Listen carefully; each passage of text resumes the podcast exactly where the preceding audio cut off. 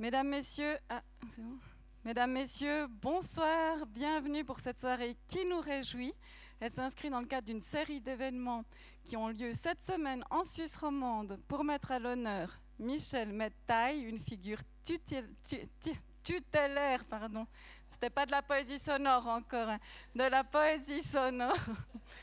Merci Michel d'être parmi nous, euh, accompagné de deux comparses. Euh, ça commence bien. Vincent Barras et Abstral Compost ici. Donc ce sera une table. Voilà, voilà. À la fin, ça sera comme ça. Et cette table, donc c'est pour une table ronde modérée par Christophe Imperiali, qui vous les présentera plus en détail après. Donc juste vous dire euh, que hier, donc à la, à on a l'honneur d'avoir deux événements dans le cadre de cette semaine. Hier ont, lieu ont eu lieu trois performances au Centre de culture ABC. Voilà, mais avant d'en dire plus, comme habituellement, un peu de pub pour notre prochain événement, une soirée d'exception hors les murs à l'heure bleue. Dans le cadre de la première édition du festival Black Helvetia, nous recevrons Christiane Taubira, faut-il la présenter, grande figure politique, illustre femme de lettres.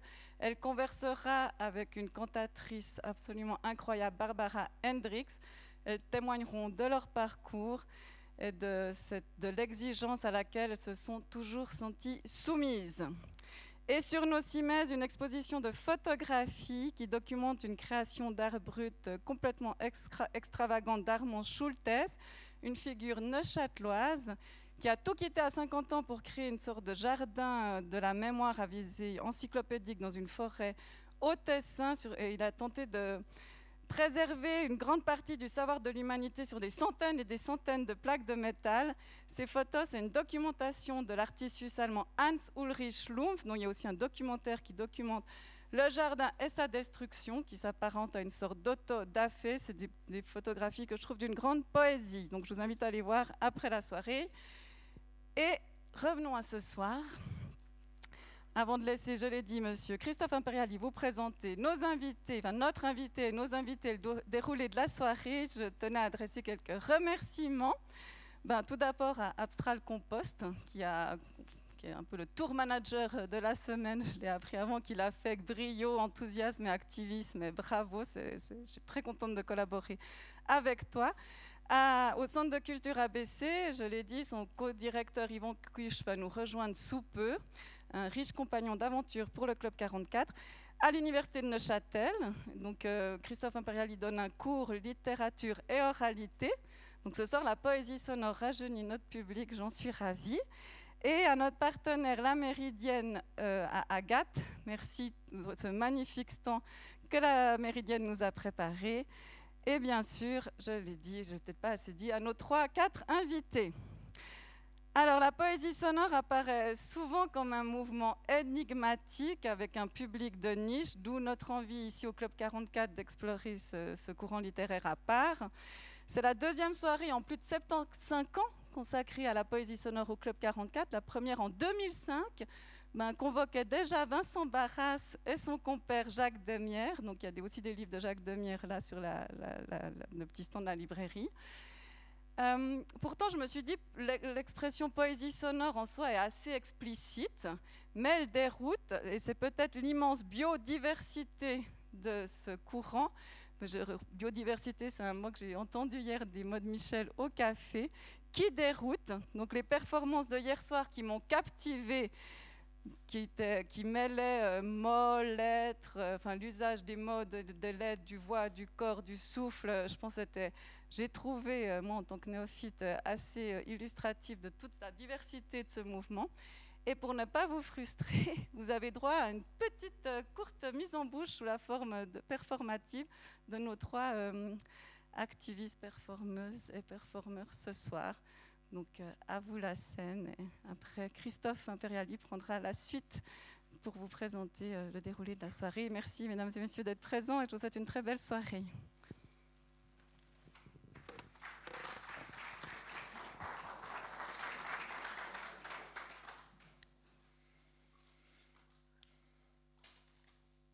Un extrait d'un recueil qui s'intitule Mandibule mâchoire, constitué de 26 poèmes de 26 vers chacun, et qui traite de l'inscription euh, du langage dans le corps. 26 étant un hommage non dissimulé à l'alphabet. Mandibule, mâchoire, l'orateur, affairé et inlassable, insatiable, broyeur, plus vif, sans cesse, jusqu'au point, saturé, à cause des étranglements, respirant par, craché, et parfois, croyait-on, interjection, frappé, marqué, tant à établir l'énoncé, supposé, faux, impossible, calqué dans la forme du corps, où il effectuera lui-même, froid, détaché, le démenti. Inattendu et inexplicable dans cette expression ou assemblage, clameur de formules. Certains, probablement, n'ont aucune part, inaccentués, à l'indignation, reculement, sous l'influence du même genre, étant conjugués en dehors des normes, risques vocaliques, au lieu de lourd et incommode du poète prêt à empoigner et de rendre au mot néologisme, un délit, en usage, criard, couler, s'épuiser, la conversation, en grisaille, de dire, de parler, hésitant et renouvelé, s'épaississant, peut-être après bien infructueux, reviendra-t-on avec un sujet impersonnel, contre le bord, sur les parois de mémoire, à l'omission, pour essayer de retrouver un effort précisément repris, rature, les emplois du poids brut au corps et par métaphore très chargée d'après se livrer par laquelle on prétend. Broyer, triturer, pièce masticatoire, avec une langue étrangère, piqué, mordu, riposte, chronique des articulations, déductif rigoureux, peu d'émotion, boucher les fuites, à voix basse, à corps long, sic en aspirant l'air, inopportune, exclamation, réflexe en pure perte, fortuit, ce qui arrive, débité, à sens passif ou sans auditeur, de son souvenir, imité de ceux, à l'original, une hypothèse, alors.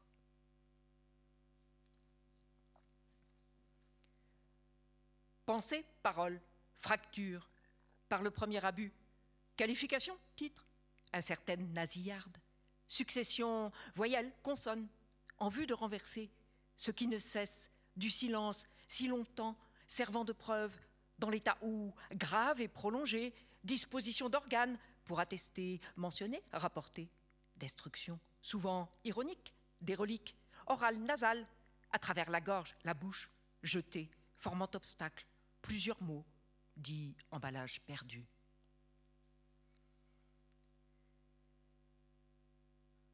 Rusé, retors, pour déguiser, des lèvres et de la langue, durcissement progressif, je, marge, voué à qui, partant, sa propre justification, défini, indéfini, c'est-à-dire ablation, lors de l'émission, à l'appui, plus ou moins rapidement, finesse, l'heure n'est pas de copier, arbitraire de calcul, trompeur et habile, faire valoir d'engrenage à ramifications divergentes, et non celui à son propre compte et l'idée du langage.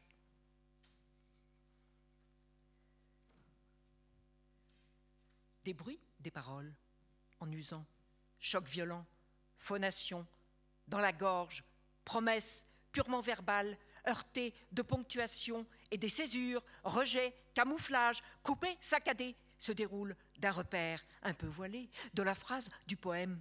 Inflexion nerveuse, telle ou telle langue diffamatoire, totale et brutale, par une forte compression, qui ébranle, crier, gueuler, en grosses lettres.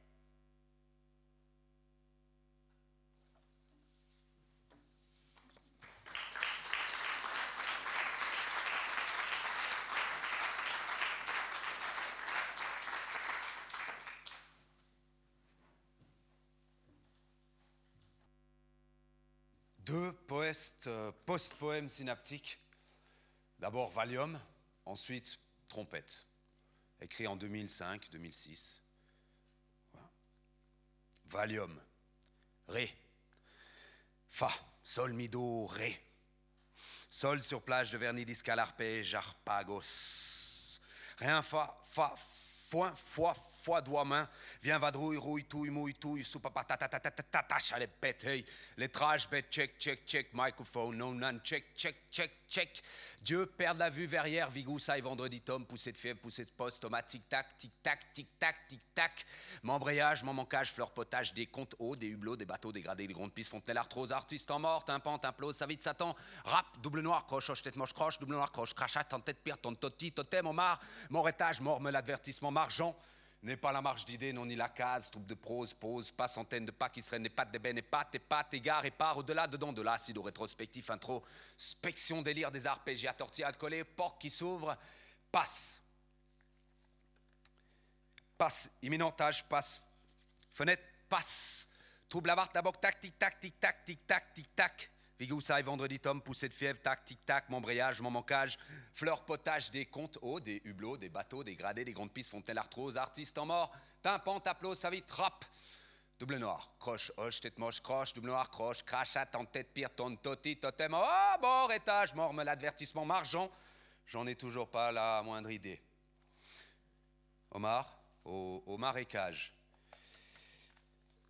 des, des, des pacotilles, des pattes d'ébène, des pattes, égards, épars, au-delà, dedans, de là, c'est le rétrospectif. Passe, imminentage, passe, fenêtre, passe, train, train de touche, la bac, la bac, tac, tic, tac, tic, tac, tic, tac, dans d'oxyde de H, de ton, dont temps, temps, temps, H, élément As, soufre, or, soufre, or, mila, de pi, carré, air, alépète, kimmel, dalet, hey, lettrage, bête, check, check, check, mercuro, chloroplastique, racine, facto, centimoine, sang, pyritz, païen, païen, ciel tombe, païen, ciel tombe, pirate, dieu corps, pomme balle, passe, pinon, ciel bon, pistil, potent, stylo, bil, boule, balle, bille, pyrogote de four, poil, cool, pirado, sucro, plate, pyromane, tac, tic, tac, tic, tac, tic, tac, corpusculaire, ro, silence à t'étonner, comme acétone, assez fri, au rio, grande dédale, tuile, couche, culotte, ma respionne cale, roue du siècle, trash, machine mort, temps, pistilel, tri, île, Vitrail, bail, merde, loi, mort, voiture, machine, crash, boum noir, croche, croche, croche, tête moche, croche, croche, machine, crash, boum, machine, machine, crash, trash, machine, mort, machine, crash, crash. Ça, c'est le D des poèmes synaptiques. Euh, nous passons au A, qui s'intitule Trompette. Trompe-l'œil, trompe-l'œil. Trompe-l'œil, castagnette, castanette et casse de trompetage, betterave, un spectacle, lycopathe, inspecteur, réceptacle, électrique, tic, tic, tic, tic, tic, tic, électrique, menteur, dialectique, anthropologue, listing, speak English, very good at cheese, freeze, mise, acide, acétique, tic, tic, tic, tic, tic, tic, seconde, holoctène, octave, octane, émictus, trus, stress, trace, face, race, trash, affaisse, à la messe, taf, tif, tac, tu, tac, tu, tac, minute, taf, tif, taf, à la messe, à la messe, traf, tic, tic, tic, tic, tac, heure, pic, pac, poc, poc, poc, poc, poc, POC, COP. COP migro d'éner, COP migro d'éner, COP migro d'éner optique, COP migro d'éner optique, COP pilotis, rembobine, labomine, mine, fin trim, un spleen en trip green, pisse, mais pas sur moite, collant, humide, moite, colline hydraulique au nez de chèvre, au, au, égyptien, gypsy, j'y penserai, dessous son sein, sa sature, sa sature et le chien se sont en bête ou quoi, gulu, gulu, zizi, zizi, top, écoute, je t'ai déjà dit deux fois qu'on se comprend plus, je t'ai déjà dit deux fois qu'on se comprend plus, puis il a plu. Des dizaines de doigts de caille. Salpêtre menteur, terminuscule, terminator, termi, termi, testamenteur, terminum, papa. J'y pense, mais pas trop, trop, trop. T'as vu la panse qui dans se fonce dans la sentence, pas de chance dans l'offense comme renseignement, cent ans de transdément, serpentane, mais pas flou, flou de fou, fou, faux de faux, de flanc de fée, fond de faux. Faut dire qu'il fait chaud. Pour des chauds, des champs, des. Faut dire qu'il fait froid, pour des toits, des. Oh, on était tâche tout le temps, tic tac, tic tac, en face de glace, tic emprisonne ma langue, ma bouche en invente une autre. Toisonne mes sens, mon ton devient l'apôtre, moteur, cylindrique, chaise longue, non singe. Vois-tu que tu ne vois pas? Voilà que les voix ne voient pas. Voilà que mes sabois, dada, donda, donda, dada, da, tata, tsara, donda, dandine, n'est tous. Et qu'est-ce qu'il crache pour mon face, crache pour mon face, système, crache, pêle-mêle, châtaigne. Et tu le type, un type qui taponne des tapes et ta mouche et des pattes, patulaines, tape, tu pote. Oui, oui. Watts, milliampètre, milliampètre en poutre et faite. Toi, tu fidèle, pas beau, pas belle la dans l'atelier. Les mois s'appellent comme des années, des siècles, des cycles en soc, sac à dos mai, juin, juillet, mai, juin, juillet, juillet, je lui ai dit bonne nuit, je lui ai dit bonne nuit, et euh, je lui ai dit que euh, aussitôt arrivé, aussitôt parti, euh, de poker, mais pas d'argent, que du beurre et l'heure, tic, tic, tic, tic, tic, tic, tic, tic, tic, tic, minutes, bitume. Bitume est très grand. Bitume est très grand. Bitume est très grand. Bitume, bitume à messe basse. Bitume à courir. Bitume est très grand, irrévocable, jamais basse cour, irradiézolophone, eroga, mais les mélodies du sourcier titan escobar, manette à l'agent datation hystérico, de cave d'angélogisme, en termes, thomas, de betrave, inspecteur librairie, mais en germanique, faire au, au monnaie, monnaie, et oui, et oui.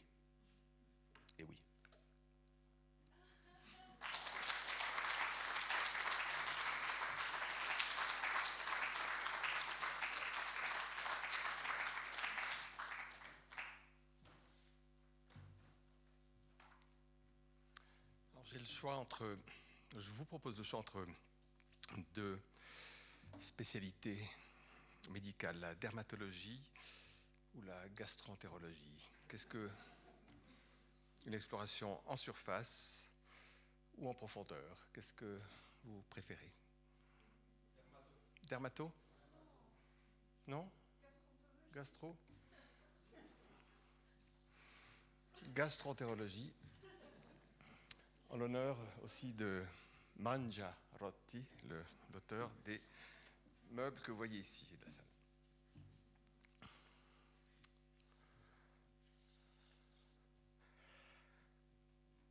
A de A fente O vestibule O dans A A a, vité, buc, A, L, A, L, A, K, A, vité, F, A, ringienne, A, leuse, O, âge, O, K, A, RDI,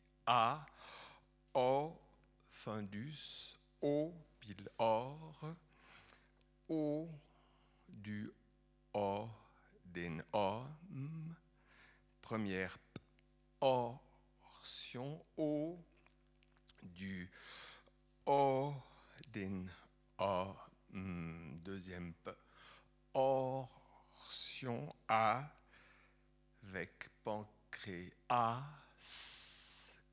or, et que et tête et a a de Wirsung a avec o si et a roncule et o led oc et vésicule et a a et a tic o du o den omtre o a ziemp orsion o du o den om k a triemp orsion o jéjune o a liléon o c'est o a a pendis ok O, long ascendant, O, que O, long transverse, O, O, long descendant, O, O, long il O, pelvien, O, recte, homme, O, A, l'ampoule recte, Al, O, O, O, de orgue, A, ni ov, al, vulve de orgue, a, ni al, a, ligne a, o, rect, al, a, a, zone, cut, a, ne, a, al. Merci.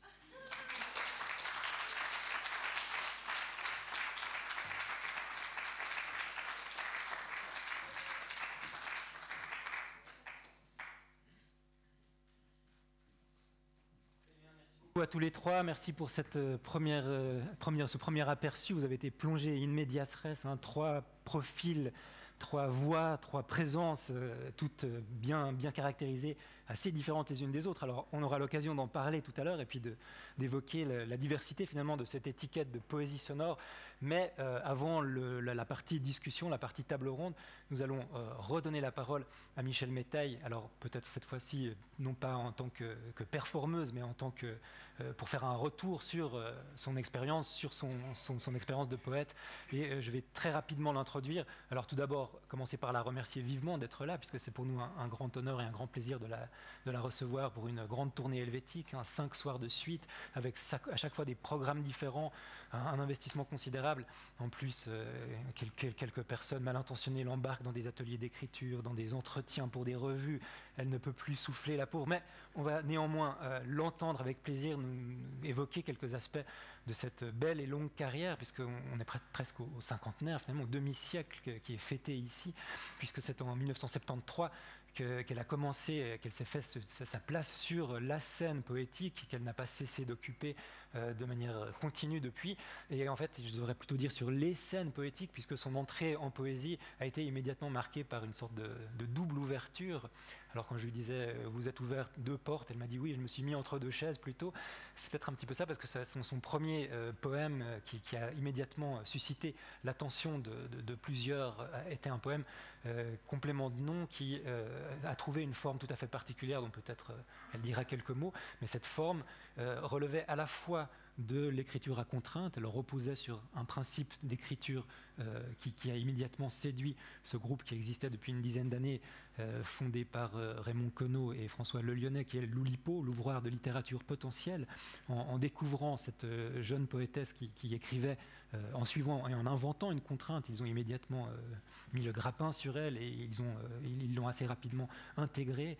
Donc voilà, tout de même, elle a été intégrée à l'Oulipo par Raymond Queneau et François Le Lyonnais même euh, des noms euh, qui pour nous euh, représentent quelque chose. Donc cette, dimension de contrainte l'a entraîné de ce côté-là, mais en même temps, cette contrainte était liée à des présentations qui étaient foncièrement orales, et vous avez aujourd'hui vu encore à quel point cette, poésie passe par la voix, passe par la présence, passe par le contact avec un public, et c'est la raison pour laquelle elle a immédiatement aussi été identifiée comme dès lors par ceux qui étaient en train d'élaborer cette étiquette de poésie sonore. Donc poète sonore ou lipienne. Elle est tous les deux, et finalement toute sa carrière a, contribué euh, à, enrichir finalement le rapport entre la contrainte d'écriture qui prend des formes extrêmement diverses, que ce soit euh, dans des présentations orales ou dans des travaux plastiques, puisqu'il y a aussi toute une dimension plastique dans son œuvre.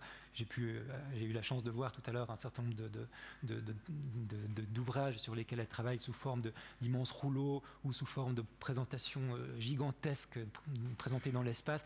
Il y a toute une diversité formelle, une diversité créative qui repose à chaque fois sur une volonté de, trouver la juste façon, la juste forme pour exprimer quelque chose. Elle, me racontait que parfois des, projets euh, étaient en gestation pendant 5 ans, pendant 10 ans. Elle avait quelque chose à dire, mais elle ne trouvait pas la forme exacte. Et tout à coup, pouf, il y a quelque chose qui se met en place. La forme vient, la forme qui est souvent une forme euh, dictée par une contrainte qui stimule l'écriture, qui permet d'exprimer des choses qu'on avait peut-être de la peine à exprimer de, façon totalement libre.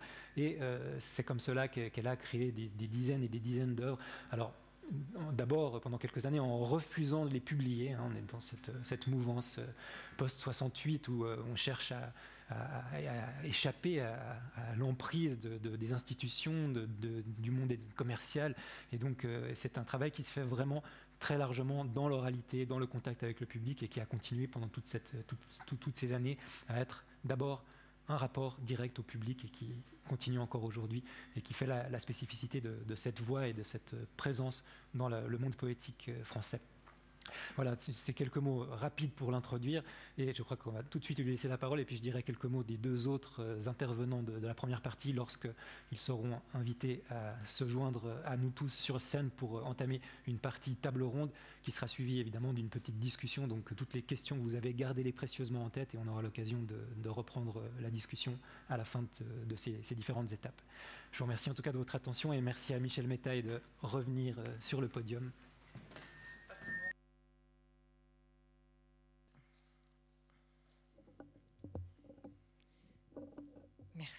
Merci de cette invitation très précieuse, de ces beaux lieux dans lesquels nous avons eu à chaque fois l'occasion de, nous produire et c'était chaque soir différent et chaque soir un immense plaisir.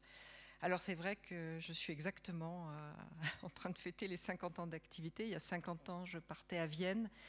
J'avais fait des études d'allemand à l'université de Vincennes, qui était une université très avant-gardiste. On avait parqué tous les, tous les contestataires après 68 dans un, sur un terrain militaire qui avait été prêté par l'armée dans le bois de Vincennes. Donc bien loin de tout, facile, facile à cerner en cas de problème. Et on a eu là absolument tous les grands intellectuels des années 70. C'était absolument prodigieux sur le plan des, échanges d'idées, sur le plan de l'inventivité, sur le plan, c'était vraiment extraordinaire. Et il y a eu un premier point de départ. Bon, c'est un peu un regard rétrospectif et comment on en arrive à faire quelque chose? Parce qu'il n'y a pas un plan au départ. Peut-être qu'il y a des gens qui se disent je vais écrire, je vais écrire dans tel. Et moi, ça a été une succession d'enchaînements et de rencontres. Et je m'aperçois que ce principe de la rencontre est toujours euh, très, très, très précieux, puisqu'il y a eu cette fois-ci cette rencontre euh, qu'on peut nommer intergénérationnelle avec euh, Abstral Compost aussi, donc avec une génération de jeunes poètes euh, dont je pourrais être la mère si j'avais eu des enfants. Et, donc, c'est quelque chose comme ça qui, se transmet un petit peu. Et quand j'étais à l'université de Vincennes, euh, Todorov euh, venait de publier un livre sur la littérature fantastique qui avait, été, qui avait fait beaucoup parler. Et j'ai eu un professeur qui nous a fait un cours. Je m'étais inscrite dans, ce cours. Et à, l'époque, je ne sais pas comment ça marche à l'université maintenant, il y avait ce qu'on appelle des unités de valeur. C'est-à-dire qu'on faisait un, travail et on, avait une unité de valeur. Et quand on en avait 20 ou 30, je ne me souviens plus, bon, on avait les différents, les licences, les choses comme ça. Et donc ce professeur nous dit à la fin d'un cours, si vous voulez, euh, comme travail, vous pouvez euh, écrire des écrire des nouvelles fantastiques, puisque c'est ce qu'on avait étudié. Et d'un seul coup, je me suis dit, tiens, pourquoi pas essayer?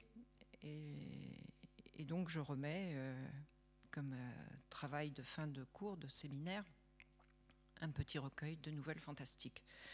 Et la semaine suivante, ou deux semaines après, je croise le professeur, elle me dit, ah, vous passerez dans mon bureau. C'était très mauvais signe d'être convoqué dans le bureau du professeur, évidemment, j'étais très inquiète. Et elle me dit, écoutez, ce que vous avez écrit est très bien, il faut que vous continuiez à écrire. Donc c'est une, rencontre, un professeur. J'avais été la seule dans le cours à choisir cette option de, d'écrire des nouvelles. Et tout de suite, elle a, elle a eu ce, geste. Euh, vraiment, je, l'ai rencontré des années, des années après, euh, lors d'un festival du livre, on était toutes les deux. Elle se souvenait pas de moi, mais je, l'ai remerciée vraiment parce que c'était quelque chose de très précieux. Et ces rencontres, elles se sont enchaînées comme ça par le fait du hasard. Et en fait, elles ont, orienté. Alors, j'ai pas du tout continué dans la veine du fantastique, mais je dis, c'était une sorte d'encouragement à l'écriture et à se dire que bon, on étudiait des grandes œuvres du passé et que c'était possible aussi qu'à son tour on puisse essayer de, de, faire quelque chose. Donc je raconte cela parce que j'ai vu qu'il y avait des étudiants que je retrouverai peut-être euh, demain à Neuchâtel et c'est important de. Aujourd'hui, c'est très répandu, bien évidemment, de,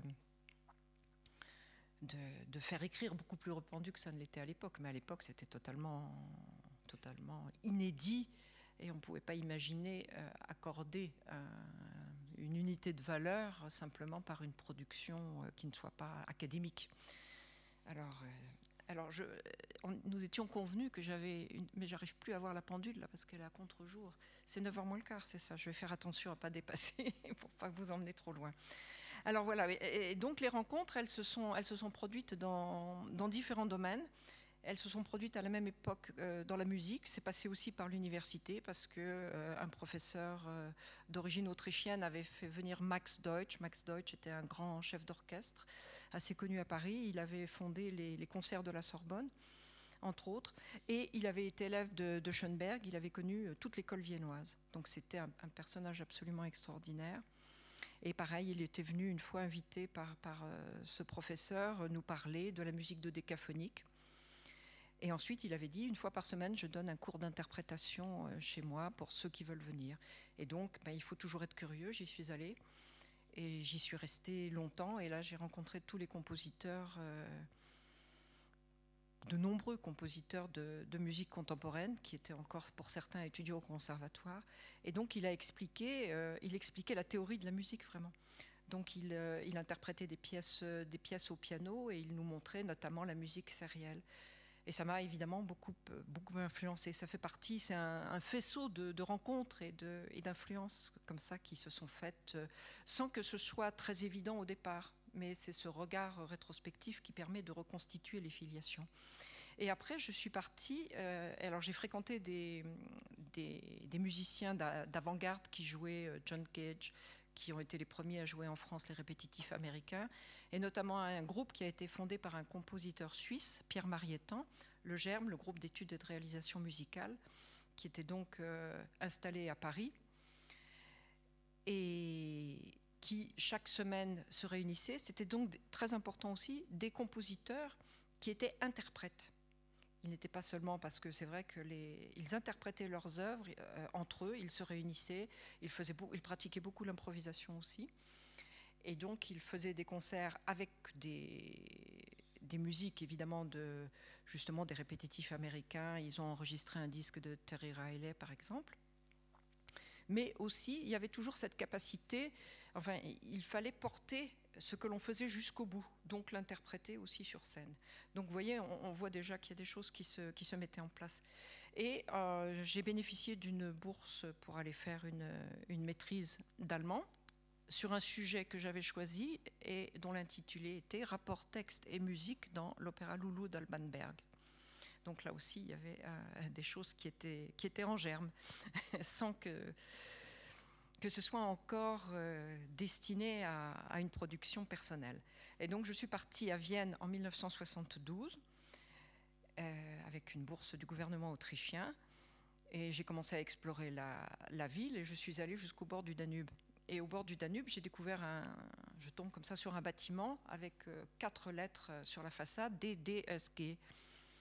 Et immédiatement, j'ai compris ce que ça signifiait. C'était en rapport avec un mot qu'on apprend quand on, étudie l'allemand pour montrer euh, qu'on peut faire des mots composés à, volonté. Et il y a un mot qu'on fait répéter, qui est une sorte de, de virlangue comme ça, c'est der Donau-Damm-Schifffahrtsgesellschaftskapitän. Et là, DDSG, c'était Donau-Damm-Schifffahrtsgesellschaft, c'est-à-dire la société qui, vous fait naviguer sur le Danube, qui, qui fait les Vienne-Budapest euh, par le Danube. Et d'un seul coup, ce mot était inscrit comme ça dans le paysage. Et c'était un amusement parce que c'était difficile à apprendre quand on était francophone comme ça, d'essayer de, répéter ce mot. Et d'un seul coup, euh, voilà, il y avait un bâtiment, c'était marqué dessus, et ça, m'a, ça beaucoup impressionné, ça m'a amusé. Et en rentrant dans mon studio, euh, j'ai commencé à ajouter un nouveau mot au début euh, pour essayer, enfin non, à la fin, en allemand c'est à la fin, un nouveau mot à la fin pour essayer, donc c'était genre la femme du capitaine, die Donau-Damm-Schifffahrtsgesellschaftskapitän, Frau, etc. Et très vite, ça s'est agglutiné et c'était. Bon, il y avait quelque chose qui, n'allait pas au bout d'une trentaine de mots, comme ça, ça, ça devenait difficile à manipuler. Et d'un seul coup, j'ai eu l'idée de le traduire en français. Et donc, ce, ce mot, à rallonge euh, en allemand, a donné en français le capitaine de la compagnie des voyages en bateau à vapeur du Danube. Et d'un seul coup, quand j'ai vu ce mot, c'était très intéressant parce que les mots étaient réellement séparés. Donc il y avait une possibilité de jouer, et d'un seul coup, je me suis dit, mais je peux raconter une histoire à partir de ça. Donc j'ai ajouté un nouveau mot, la femme du capitaine de la compagnie des voyages en bateau à vapeur. Et j'ai laissé tomber Danube au bout pour conserver une unité de six mots. Et j'ai eu le culot d'appeler ça un vers. Et j'ai donc commencé mon poème en vers, un poème infini, puisque l'ambition était euh, d'employer, d'explorer le langage et d'employer euh, tous les mots existants, alors des langues, euh, des langues mortes, des langues vivantes, des langues inventées, des langues scientifiques, voilà. J'en suis à, je ne sais pas, 20 000 ou 30 000 vers, mais j'y travaille pas, j'y travaille pas d'arrache-pied en, continu. Mais j'ai extrait aussi de, ces passages le Danube compte 2888 vers.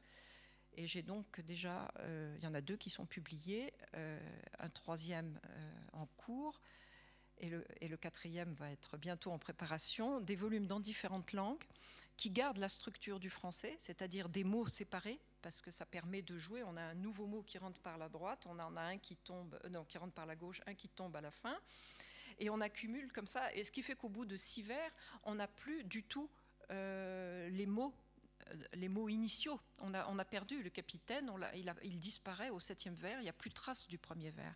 Et donc c'est une modulation musicale. Et c'était très proche pour moi de In de Terry Riley. Je ne sais pas si vous connaissez cette pièce, qui est une pièce qui, je crois qu'il y a 54 ou enfin une cinquantaine de modules rythmiques qui sont répétés. C'est une très très belle pièce. Et euh, bon, il y a, une, règle entre les musiciens euh, pour euh, évoluer, pour moduler un petit peu de manière conjointe, où ils ne doivent pas avoir plus d'un certain espacement entre les formules rythmiques entre eux. Donc, pour pas être.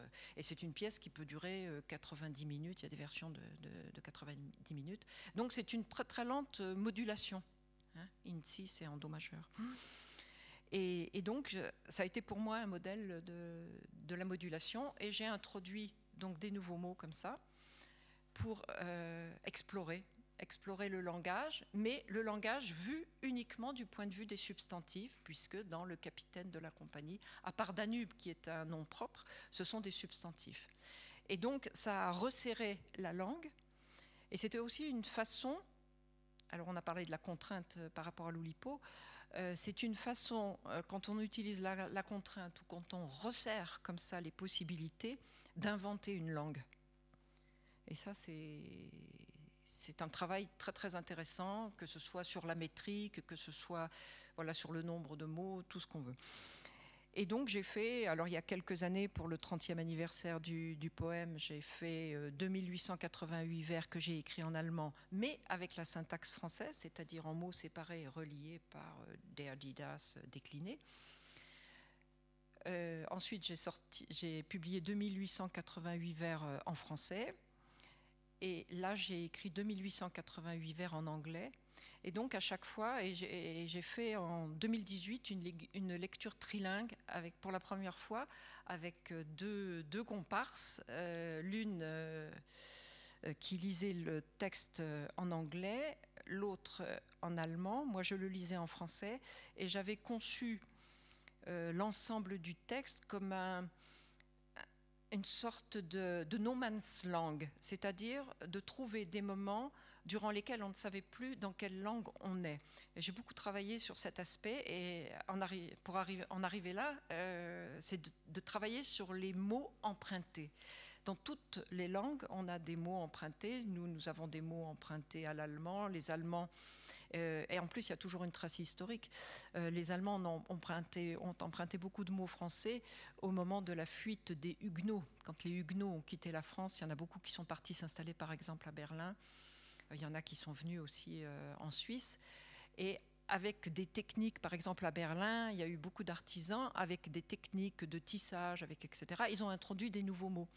Et des mots sont, restés. Même par exemple, dit bel étage, ça vient du français, le bel étage, c'était le premier étage dans les maisons de maître.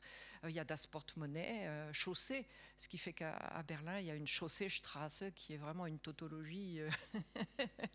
ça fait toujours rire ce nom de rue.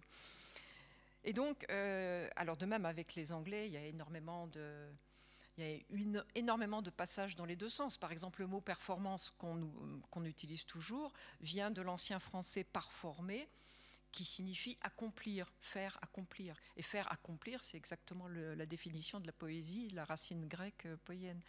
Et j'ai souvent appelé mais aussi mes lectures à une époque performance, avec le, le nom du Moyen Âge, disons de l'ancien français, parce que le, mot est passé vers l'anglais et il est revenu au XXe siècle avec le mot de performance.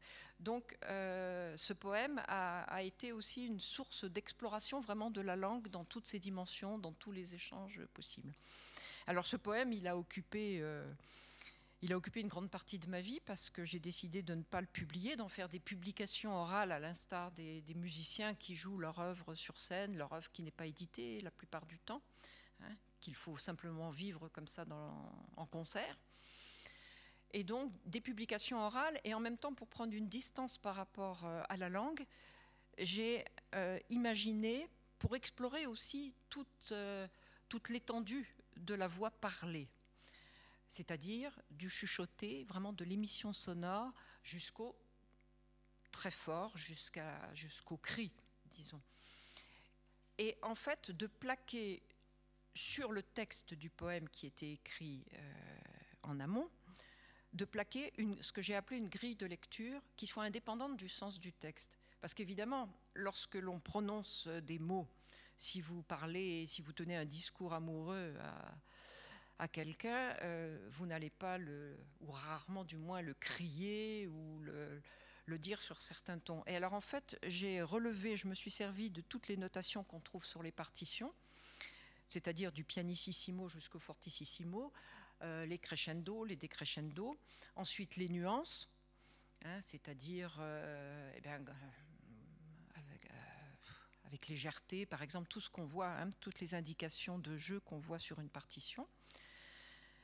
Et j'ai cherché des systèmes euh, qui ne soient pas, qui soient un petit peu vaguement scientifiques, disons, que l'enchaînement dans ma lecture, l'enchaînement des passages, des vers, pour savoir s'il devait être pianissimo, s'il devait être fortissimo, etc., viennent d'une sorte de contrainte extérieure. Alors j'ai fait ça pendant une dizaine d'années. J'ai par exemple utilisé des relevés météorologiques et je, divisais par rapport au nombre de vers. J'utilisais la vitesse du vent, les relevés de la vitesse du vent sur une année pour définir les vitesses de lecture, donc de lento, largo jusqu'à prestissimo.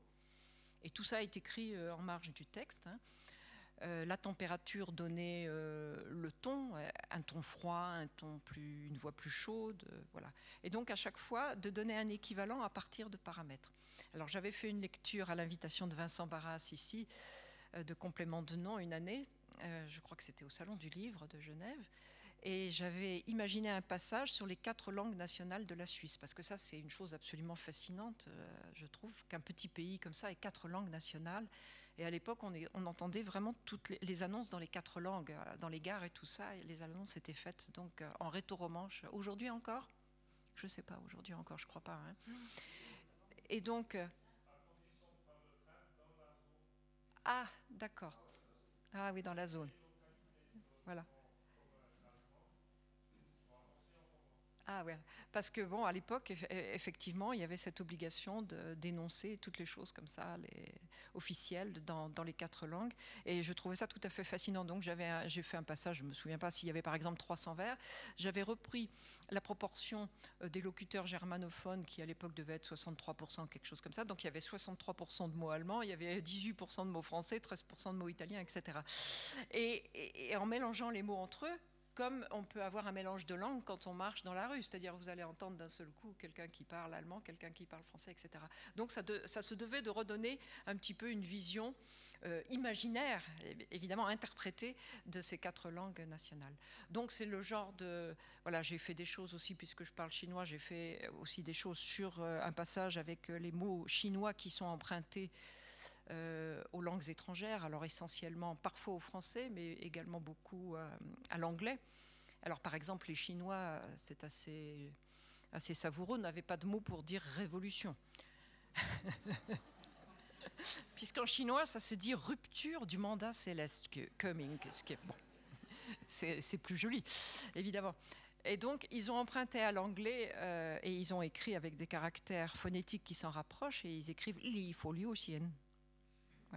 Et donc j'ai écrit tout un passage comme ça où je donne le mot, je lis le mot en chinois. Et alors quelquefois je travaille avec une bande. Il y a donc, euh, j'ai fait ça aussi avec les mots des huguenots. Il y a, sur la bande, ce sont les mots qu'en chinois ou bien qu'en allemand, par exemple, et en direct, je lis en français. Donc il y a une simultanéité avec la bande, il y a une sorte de dialogue euh, qui se fait avec la bande. Voilà, ça c'est le genre un petit peu d'invention. Donc tout ça passe difficilement dans le livre. Ça se réalise vraiment dans, une, dans, une, dans ce que j'ai appelé une publication orale. Et donc je continue toujours de faire des publications orales, mais euh, maintenant j'ai quand même pas mal de, livres qui ont été publiés. Également parce qu'avec l'évolution du travail, euh, je me suis mise beaucoup à travailler avec la photo. Et bon, je veux dire, une publication se justifie un petit peu plus comme ça. Mais ces premières années ont été très très radicales et finalement elles ont donné la coloration de tout un travail qui a évolué. Alors exactement en même temps, quand j'étais à Vienne, j'ai écrit, j'ai voulu procéder à une sorte de déconstruction du langage et travailler sur les catégories. Euh, donc j'avais les substantifs avec complément de nom, j'ai écrit une pièce à conjuguer qui est écrite uniquement avec des verbes à l'infinitif qui vont, euh, qui décrivent toutes les missions du son, hein, alors susurrer, murmurer, etc.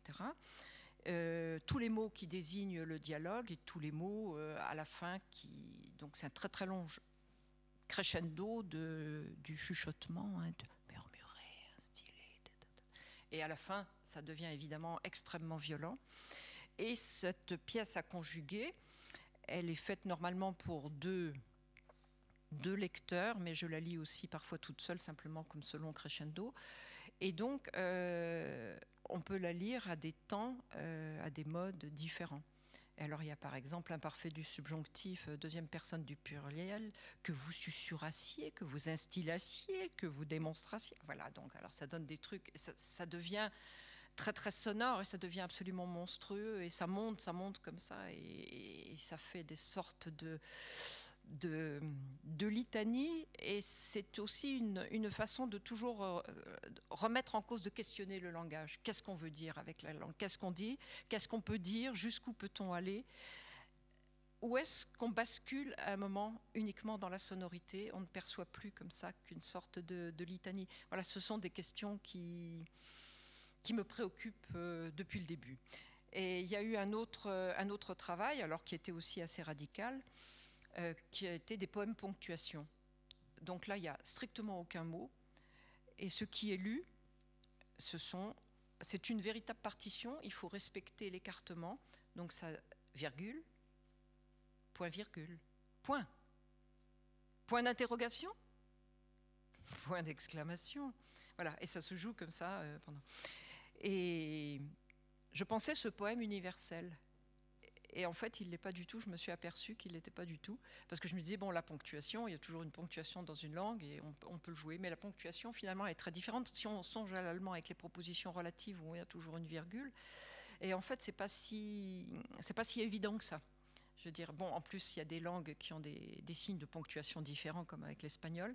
Donc, euh, voilà, c'était pas si universel. Mais ça entrait dans, ma, dans cet objectif de la, de la déconstruction, disons, du, langage, euh, de ce travail sur des catégories différentes. Et la même année, j'ai commencé aussi à Vienne les, poèmes topographiques, c'est-à-dire prendre une carte, euh, généralement c'était les cartes au 50 millième, je crois, relever tous les noms, au 25, je me souviens plus, ce qu'on appelle les cartes d'état-major en France. C'est ce qu'on appelait autrefois les cartes d'état-major. Et je relevais tous euh, les noms de lieux, parce que c'est très très intéressant les noms de lieux. Et je les reclassais différemment. Et je les disposais sur une grande feuille, en un format d'affiche. Je faisais des blocs, euh, des blocs avec les bois, euh, des blocs avec euh, des rivières, mettre des ponts. Et j'organisais un circuit, c'était un graphe, c'était un circuit en graphe. Et donc on avait des... Le, lecteur prenait tel circuit, de temps en temps il arrivait à un cul-de-sac, donc je mettais un point d'orgue, il était, dans un cul-de-sac, il fallait qu'il reparte en arrière. Et donc il y avait, de multiples lectures, c'était des textes à multiples lectures. Et ces choses-là, le complément de nom, les poèmes ponctuation, la pièce à conjuguer qui s'appelait La main chaude, tout cela a, évolué mais est resté constamment. Donc après la, toponymie, l'intérêt pour la toponymie d'une manière abstraite, c'est-à-dire simplement le nom sur les cartes, je me suis vraiment, je, suis, allée vraiment vers le paysage, particulièrement en allant en Chine parce que là aussi, ça a été la rencontre avec la poésie chinoise de paysage. Et donc, ça a orienté le travail vers, un autre, euh, une autre ouverture. Donc, c'est une succession de choses. Rien n'était prévu au départ. Mais on s'aperçoit après que ça donne un, parcours cohérent. Et ça, c'est la seule compensation qu'on a, que j'ai trouvée au fait de vieillir. La seule satisfaction, c'est de pouvoir euh, constater où ça avait mené en continuant sans arrêt euh, à faire des choses et toujours en étant à la, rencontre aussi, à l'écoute avec d'autres arts. Euh, et voilà, il y a de multiples rencontres, on le voit avec les arts plastiques, avec la photo, avec donc ça, ça a beaucoup évolué. Et l'idée de contrainte est toujours, toujours restée, bien que je me sois éloignée de l'Oulipo, mais parce que la, contrainte quand vous comptez, par exemple, j'ai fait des poèmes sur Berlin qui sont en divers de 15 lettres par vers, vous êtes obligé d'aller à l'essentiel, de supprimer des, mots outils. Donc, on, invente une langue. La contrainte permet d'inventer une langue et de réfléchir, de chercher un synonyme parce que le mot est trop long, de se dire non, d'inverser, de voilà. Et il y a un temps de, travail sur la langue. C'est pas un jet spontané comme ça qu'on pourrait avoir. On voit quelque chose, on a envie d'écrire dessus et on, écrit spontanément. Bon, il y a des gens qui font ça très bien. Et euh, moi, je, préfère euh, justement avoir euh, une contrainte. Alors, il y a un travail, par exemple, que j'ai fait sur Berlin en arrivant dans la ville, puisque j'avais été boursière du DAAD là-bas, j'avais remarqué les reflets, puisque cette ville détruite a été reconstruite de manière moderne, et donc il y a énormément de, grandes baies vitrées, qui sont souvent quadrillées aussi, et qui, renvoient à une image, euh, une image un petit peu déconstruite justement de la ville, parce qu'on voit toujours dans un reflet, hein, l'image est cassée comme, comme dans un miroir cassé, vous voyez plusieurs fois la, même chose sous, divers aspects, sous divers angles. Et donc, j'ai commencé par faire toute une série de photos et j'avais envie d'écrire sur différents endroits de la ville sans, trouver vraiment ma règle d'écriture. La règle d'écriture qui, me permettrait vraiment d'inventer ma propre langue, de, cerner ce que j'avais à dire. Et c'est en allant porter une pellicule photo chez le photographe et il me pose la question, il me dit euh, Vous voulez du 10-15 euh, je lui dis oui, puis repartant, je lui dis tiens, 10, 15, 10, 15, c'est pas mal ça. Et donc j'ai fait des poèmes de divers, des dizains, formant un peu plus classique, de 15 lettres par vers.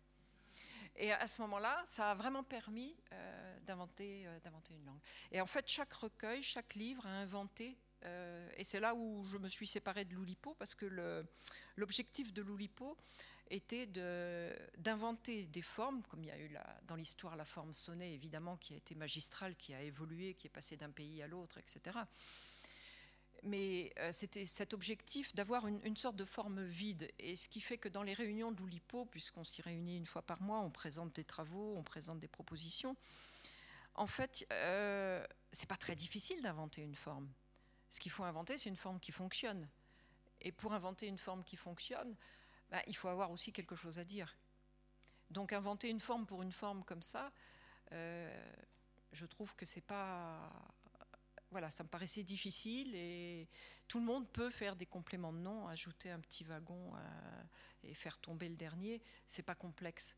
Mais euh, ce qu'il y a, c'est que ça entre finalement dans une, dans une démarche plus large qui n'est pas seulement une démarche de production de texte c'est ça, c'est en même temps une sorte de, vision par rapport à l'écriture. quoi.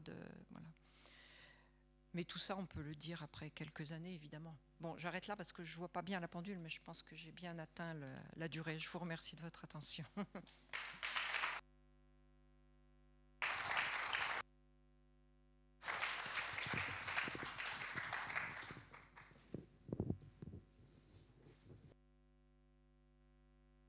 bien des perspectives, mais on voudrait lire et entendre ces textes. Mais enfin, voilà, si, vous, si vous souhaitez entendre un peu plus de, ce que peut proposer Michel Métaille, il y a encore une dernière soirée dans sa tournée helvétique demain soir à Bienne. Mais voilà, où elle partagera l'affiche avec euh, Vincent Barras en tout cas, et toi aussi. Et les trois, tous les trois, vous pourrez les entendre un peu plus que dans le très modeste échantillon que vous avez eu ce soir. Mais ce soir, l'idée, c'est plutôt de, parler un petit peu de, de, leur pratique, de parler de la poésie sonore et donc de se réunir pour. Évoquer tout cela. Donc, euh, je vais inviter les deux autres intervenants ponctuels à nous rejoindre en disant quelques mots rapides sur euh, leur parcours. Alors, Vincent Barras, qui avance, voilà. Donc, Vincent Barras, comme vous l'avez compris, est médecin de formation. Mais après quelques années de pratique, comme il délivrait ses diagnostics de la manière que vous avez entendu, il a dû changer de métier. Non, ça c'est une plaisanterie. Par contre, qu'il a une formation de médecin, ce n'en est pas une. Il est effectivement médecin, mais il a étudié la médecine et les lettres parallèlement. Et puis euh, finalement, tout cela l'a mené euh, à, étudier en particulier, enfin se spécialiser dans l'histoire de la médecine et la, philosophie des sciences. Et au long, tout au long de sa carrière, il a été surtout un, historien de la médecine. Il a dirigé l'Institut d'histoire de la médecine de l'Université de Lausanne pendant bien des années. Donc une carrière qui a priori ne le prédisposait pas forcément à être ici ce soir sous cette autre casquette, celle de poète sonore, mais depuis bien, bien longtemps aussi, il a pratiqué la poésie sonore, il s'est intéressé notamment beaucoup à tout ce qui se faisait dans les domaines euh, d'avant-garde euh, du côté musical et du côté poétique. Donc, euh, autre point commun avec ce que Michel Métaille vient de présenter. Il a notamment été responsable d'édition aux éditions Contrechamp à Genève, qui est donc une édition, une revue et une maison d'édition qui accompagne les, concerts de musique contemporaine de l'ensemble Contrechamp. Euh, et donc il a, dans cette, dans cette perspective, euh, été en, contact avec tout ce qui se faisait dans la modernité musicale de, ce temps. Il a notamment, dans les éditions Contrechamp, publié beaucoup de, traductions euh, qu'il a faites de, compositeurs ou d'artistes contemporains. Je pense qu'il doit être probablement la seule personne au monde à avoir traduit aussi bien du John Cage que du Galien, un médecin grec du deuxième siècle après, Jésus-Christ. Donc euh, un profil tout à fait singulier et euh, voilà, qui, euh, l'a mené à la poésie sonore sans doute par d'autres chemins, mais il, incarne en Suisse romande une, des, une voix les plus, les plus récurrentes de la poésie sonore. Il a aussi, dans le cadre du groupe Roratorio, organisé toute une série de manifestations au Festival de la Bâtie à Genève et puis dans toute une série d'autres cadres pour faire entendre la poésie sonore. Euh, évidemment en y participant aussi, mais en invitant aussi beaucoup d'intervenants de, tous les coins du monde pour euh, faire vivre cette, euh, cette niche fortement créative qu'est la poésie sonore. Et puis, Abstral Compost, c'est comme ça qu'il faut t'appeler, je crois, ben, vous avez compris que il est d'une autre génération, tout d'abord. Hein. Il, n'était pas, pas né lorsque Michel Métaille débitait les, interminables litanies qu'elle a évoquées tout à l'heure. Euh, et euh, peut-être que vous l'avez perçu dans, son, dans sa lecture tout à l'heure. Euh, il a une, vocalité bien particulière, son, son, entrée dans la poésie sonore. tu, m'arrêtes si je, si je simplifie ou si je, si, je, mens, mais vient de, de l'univers du rap et du slam. Il y a vraiment euh, cet ancrage dans une poésie euh, urbaine, une poésie euh, qui, est une pratique donc socialement située dans, un horizon assez, assez particulier. Et donc il a vraiment cette pratique qu'il a, qu'il a menée et qu'il continue à mener parallèlement. Et il me semble que si, si je regarde la façon dont tu as agencé les choses dans, ta présentation, on voit qu'il y a vraiment cette espèce d'aller-retour en permanence entre différents types qui ont tous comme caractéristique d'être une, vocalité et d'être du texte dit, du texte rythmé, du texte incarné, mais qui peut aller du côté du rap ou du slam, qui peut aller du côté de la poésie sonore, du côté de la musique improvisée, du côté du rock, ou également d'un travail de comédien, puisqu'il a aussi cette formation. Alors c'est aussi un, parcours euh, riche et, très diversifié. Il a étudié les sciences de la Terre, là non plus, c'est pas forcément quelque chose qui le prédisposait euh, à devenir euh, performeur, mais il a, il a cette, extrême diversité et il me semble que c'est un des aspects qui, me paraît particulièrement intéressant de, réunir ces profils-là et peut-être bah, pour lancer la, la, discussion, de commencer par se demander ce qui en fin de compte, les réunit autour de cette étiquette de poésie sonore. Alors voilà, c'est le, nom même de... Je, vais vous rejoindre et, m'asseoir à côté de vous. Donc euh, le, titre même de, cette euh, session, de cette euh, invitation de Michel Métaille place au centre la poésie avec un, jeu de mots sur poésie sonore et la poésie qui sonore, S, S, apostrophe honore. Reprendre un vers de, de Mallarmé, c'était ça l'idée, non le, le ptix, cet aboli bibelot d'inanité sonore, dont, parce que le, maître va puiser des pleurs au styx avec ce seul objet dont le néant sonore. Donc voilà, cette, sonorité de la poésie, euh, c'est certainement très manifestement ce qui vous réunit, mais peut-être la première question que j'aurais envie de vous poser, c'est la sonorité, la poésie dite, oralisée devant un public, ce n'est pas les seules caractéristiques qui définissent ce qu'on pourrait appeler poésie sonore, parce que des poètes de l'écrit qui font des lectures publiques ne se, sont pas forcément intitulés poètes sonores. Euh, de même, tous les slameurs ne sont pas poètes sonores. Je ne sais pas si euh, dans ta pratique, tu, as l'impression de faire quelque chose de différent lorsque tu revais la casquette de poète sonore ou celle de slammer, ou est-ce que c'est une continuité pour toi? Peut-être qu'on pourrait commencer par cette question pour voir que, comment toi, euh, tu as eu euh, cette, idée ben, d'inviter Michel Métaille, de créer ce, dialogue, de convier euh, Vincent Barras également à tout cela, pour quelque part avoir, ces interlocuteurs-là, mettre ta pratique en perspective avec celle de, de sonores étiqueté comme tel euh, avec cette expérience-là. Je ne sais pas si ça, suscite déjà une, réflexion chez toi. Bon, déjà, le, terme en lui-même, en, fait, on se rend compte que plus on discute, euh, plus chaque personne a sa, définition, j'ai l'impression, de, ce que c'est la, poésie sonore et comment on arrive dedans, finalement. Et je me suis aperçu, euh, en passant du temps avec, avec Michel, que finalement, on avait d'autres définitions, enfin, qu'on arrivait au, même stade, ou en tout cas qu'on passait par les mêmes chemins, mais avec des autres, des autres mots, si on veut. Mais moi, c'est vrai que je suis arrivé par, par le rap, et c'était une de découvrir en fait ce, ce mouvement-là qui était déjà historique. Euh, c'était une espèce de libération, si on veut, euh, parce que j'ai je me suis retrouvé, le rap c'était donc une culture euh, qui m'avait bercé dès, mon adolescence. D'abord j'ai commencé à faire de la musique parce qu'elle vient souvent en musique et, ensuite je me suis intéressé au texte et, au préalable j'avais pas vraiment d'attrait pour le texte à, l'école ou bien même à l'université par ailleurs, j'aimais pas trop écrire de, de, textes, mais je me suis lancé dans l'écriture de textes de rap et j'étais très vite limité en fait par la, rythmique et par le, euh, ça tourne souvent en 4-4 euh, le rap musicalement. C'est, enfin voilà, j'étais dans des, espèces de euh, d'impasse. Et puis de, de, découvrir en fait tout ce mouvement-là de la poésie sonore, ça m'a ouvert des portes et ça m'a montré que tout était finalement assez possible.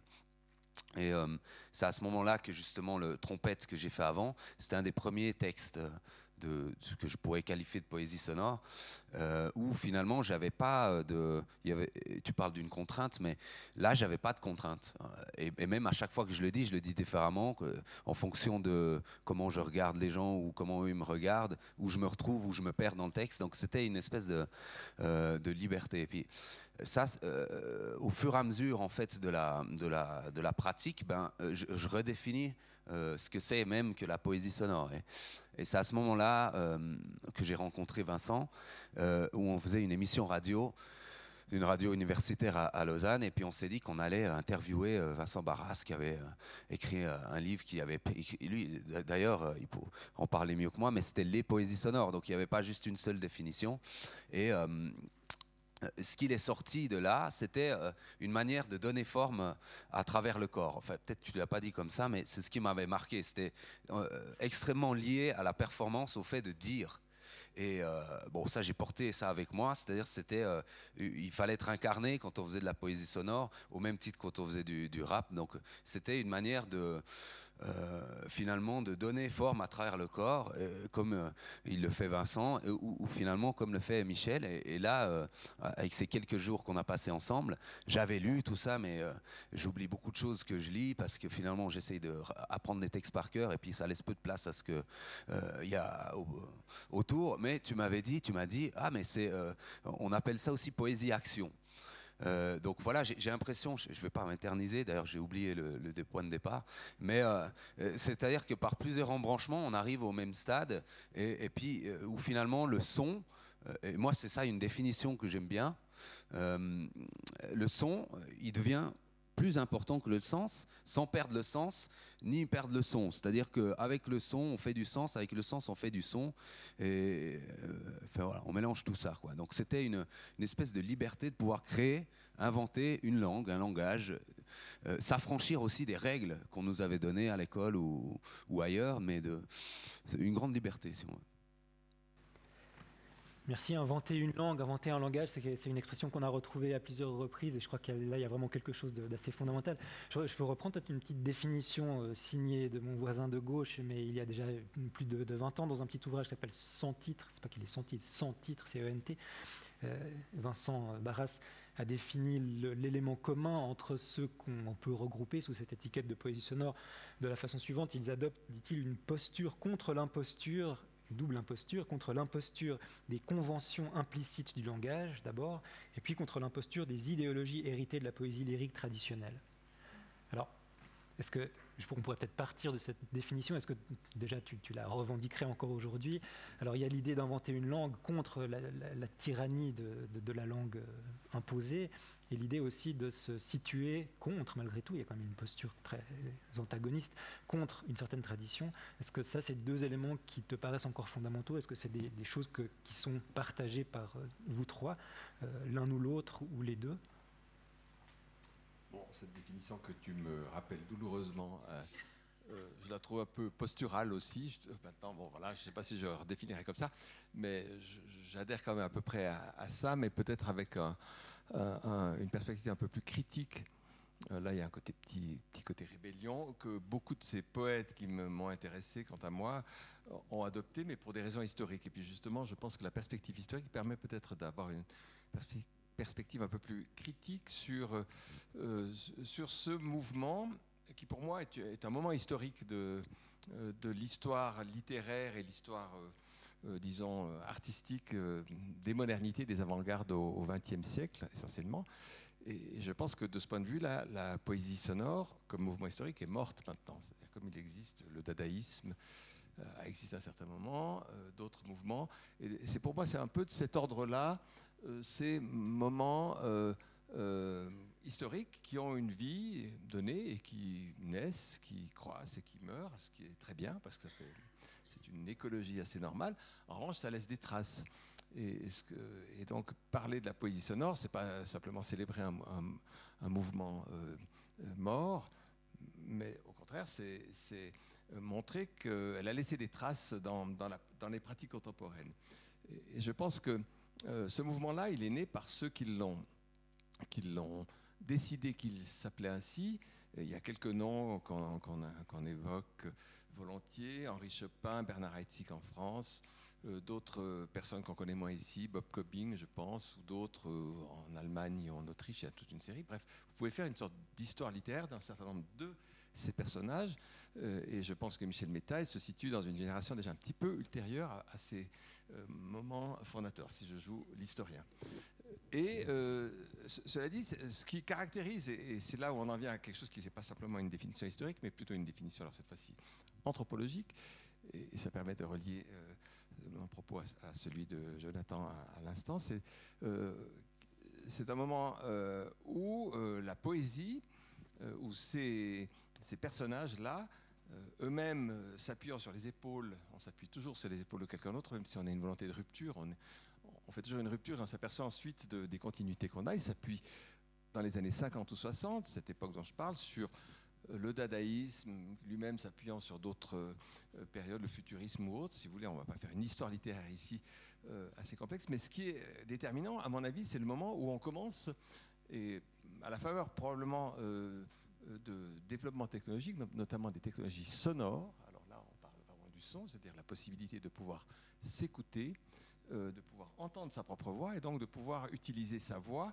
ou les modalités sonores du corps en général qui dit la voix, ne dit pas simplement le chant, mais qui dit aussi la possibilité de s'écouter. Et, donc euh, la technologie, c'est pas seulement faire une voix plus forte grâce au micro, c'est aussi pouvoir s'écouter euh, grâce à l'enregistrement. Et cette possibilité d'introduire dans son propre agir poétique cette dimension-là, qui est celle de l'écoute qu'on peut avoir de son propre corps, de sa propre voix. Et à partir de là, je pense que ça, c'est une définition à laquelle je pense euh, à, savoir euh, le fait que ceux qui pratiquent, euh, ceux avec lesquels on se sent une affinité, comme mes amis et voisins de droite et, de gauche et, d'ailleurs, eh bien, c'est cette inclusion dans l'agir poétique, cette non-effroi que je ressens chez d'autres, peut-être plus engoncés dans un carcan littéraire, de ajouter à leur poésie ou de faire poésie avec d'autres éléments que simplement l'écriture et la tradition. Alors je rejoins là mon, un petit peu provocatrice de, l'époque.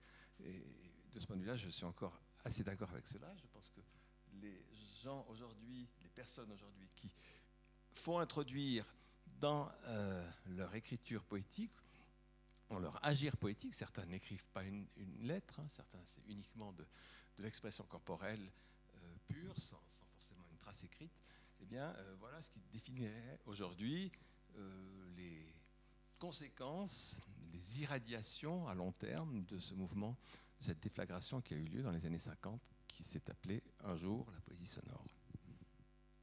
Mais Michel a probablement une autre définition que moi. Mm. je pense que là, vous citiez le, le, lyrisme. Je sais que pour ma part, il y a eu une. Ça a été dans les années 70 aussi, une manière de s'opposer à la poésie blanche, de s'opposer au lyrisme, de s'opposer à des choses qui étaient le mainstream de l'époque. Et, et de c'est pas uniquement le, fait de, parler, d'utiliser des moyens de diffusion sonore. Il y a aussi quelque chose. Euh, bon, il y avait quelque chose de l'ordre de l'action qu'a très bien perçu euh, Bernard Heitzig, puisque quand il a dit poésie-action, justement, c'était vraiment sortir, sortir le poète de sa tour d'ivoire dans lequel il était enfermé, dans lequel malheureusement on on l'enferme encore, mais il y a quand même quelque chose aussi qui était une réaction par rapport au lyrisme qui était encore très dominant à l'époque. Bon, je sais que j'ai eu l'occasion en 78 de participer à une émission sur France Culture qui s'appelait, euh, qui avait été une émission de Claude Royer-Journoux, qui était lui-même, qui est lui-même un excellent poète, et qui s'appelait euh, Poésie ininterrompue. Et chaque semaine, un poète était convié à lire euh, euh, trois fois par jour des séquences qui étaient autour de 3-4 minutes. Et sur l'ensemble de la semaine, il devait lire 50% de ces textes et 50% de textes d'autres auteurs. Et le dimanche soir, il y avait un entretien avec quelqu'un pendant à peu près une demi-heure, une heure, je me souviens plus. Moi, j'avais eu l'entretien avec Bernard Heitzig, justement. C'était très émouvant de le réécouter. Je l'ai réécouté il n'y a pas longtemps. Et j'ai voulu vraiment m'opposer à tout ce qu'on entendait d'habitude dans cette émission. Et j'ai lu, j'ai fait le choix de lire 50% de dictionnaire, d'extraits de dictionnaire. Je peux vous dire que c'était assez disruptif à l'époque et ça m'a vraiment collé, euh, collé au basque pendant quelques décennies d'avoir choisi des dictionnaires et non pas d'avoir choisi des grands poètes du passé auxquels j'aurais pu éventuellement euh, avoir la velléité de me comparer. Et donc, moi, j'ai vraiment eu la volonté euh, de, m'opposer au lyrisme. C'était quand même aussi une motivation. Et j'avais fondé aussi une association euh, avec Louis Roquin, qui était, musicien. C'était System Art, Association pour l'art systématique, c'est-à-dire d'avoir vraiment des, contraintes d'écriture dans le domaine musical, dans le domaine littéraire et tout ça, pour échapper euh, à l'inspiration, pour échapper à toutes ces ces fadaises qu'on nous, qu'on nous ressassait, parce que c'est d'abord un travail, l'art. C'est pas seulement d'attendre que ça vienne euh, d'ailleurs. c'est d'abord un travail. Et donc, on a voulu quand même. Euh, il y avait cette volonté quand même de s'opposer. Hein, et de, je pense qu'elle existait aussi chez, d'autres personnes. Mais cette volonté, me semble-t-il, elle s'accompagnait, elle s'accompagne encore aujourd'hui, ou un peu comme les doigts de la main s'accompagnent l'un l'autre, euh, d'élargir les, institutions de la poésie à autre chose que la page écrite.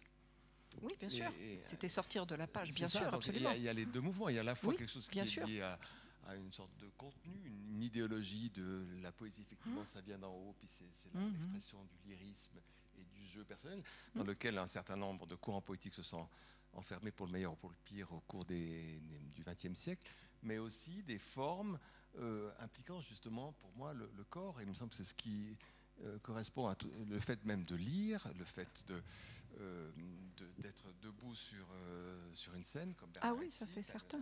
Action, ou d'autres faisant toutes sortes de, manipulations à partir de leur corps, allant jusqu'à la danse, mais pas forcément, des choses parfois très discrètes, mais qui font sortir la, la, question de la poésie de, du résultat sur une page, bien justement dans, dans la non seulement la page blanche, la poésie blanche, mais dans la collection blanche. Oui, oui. En l'occurrence. Cette volonté de, sortir de la page, de, sortir, de, ramener la poésie dans un, dans un contact, elle, elle s'assortit d'une question forcément, c'est sous quelle forme publier Alors vous avez évoqué, Michel Métaille, la notion de publication oui, bah, orale. c'était le choix justement. J'ai vraiment refusé de publier pendant voilà, 20 ans. J'ai eu des... tout à l'heure, refusé de publier. Aujourd'hui, quand je ressonge aux, à des éditeurs qui ont voulu méditer dans les années, à la fin des années 70, je me dis j'ai quand même loupé une belle, une belle occasion parce que maintenant ça ne se présente plus. Mais bon. Ah ben voilà. On est situationniste ou on ne l'est pas. Hein, mais il fallait rester dans la radicalité, c'était très bien. Non, non, non, non j'ai absolument aucun regret là-dessus d'ailleurs parce que c'était. Et puis, euh, je veux dire, le, choix de la publication orale, c'est aussi le choix de la rencontre, et ça, c'est très important. Ce que ne procure pas le livre, parce que au-delà de l'utilisation de nouvelles technologies, de, travailler, bon, finalement, avec Bernard, j'ai toujours eu aussi cette discussion. Moi, j'ai toujours trouvé le terme de poésie sonore impropre, parce que c'est s'approprier un terme. Toutes les poésies, que ce soit la poésie chinoise, la poésie allemande que je connaisse, elles ont toutes des implications sonores. En fait, je pense qu'elle était plus, par exemple, la poésie de Bernard Heitzig, plus une poésie électroacoustique euh, que sonore, c'était s'approprier un terme, ça m'a toujours gêné le fait que les poètes sonores s'approprient ce terme, même si c'était entendu qu'il l'élargissait et tout ça. Et j'ai préféré employer le terme de, publication orale. Avant les publications orales, j'ai même employé le terme de hors texte. Hors texte désigne normalement une illustration dans un livre, bien sûr, mais la hors texte, ça voulait dire sortir du.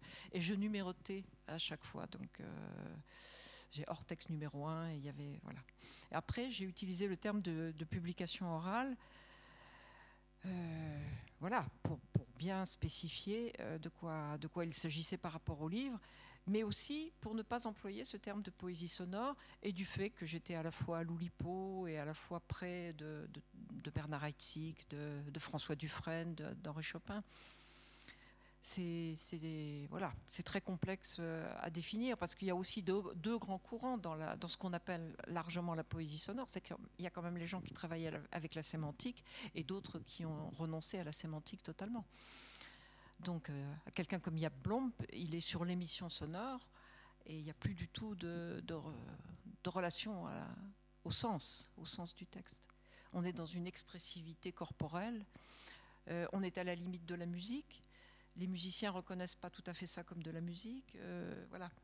Hein. Quand on a la sonate de Schwitter, s'il reprend une forme musicale euh, la forme sonate, vraiment, hein, et il l'a fait d'une façon phonétique. Bon, elle est magistralement interprétée par des musiciens, par Eberhard Bloom, par exemple. Par, euh, voilà, il y a des. Et là, on est purement dans le phonétique. Alors, on peut se poser aussi la question on, on est à un point limite aussi, est-ce que la poésie euh, doit euh, travailler sur le sens ou est-ce qu'elle est seulement euh, dans, dans l'émission sonore? Donc on n'en finit pas de, de, poser des questions et je pense qu'on a peut-être tort de vouloir faire des catégories aussi et qu'il faut rester comme ça dans, dans l'ouverture.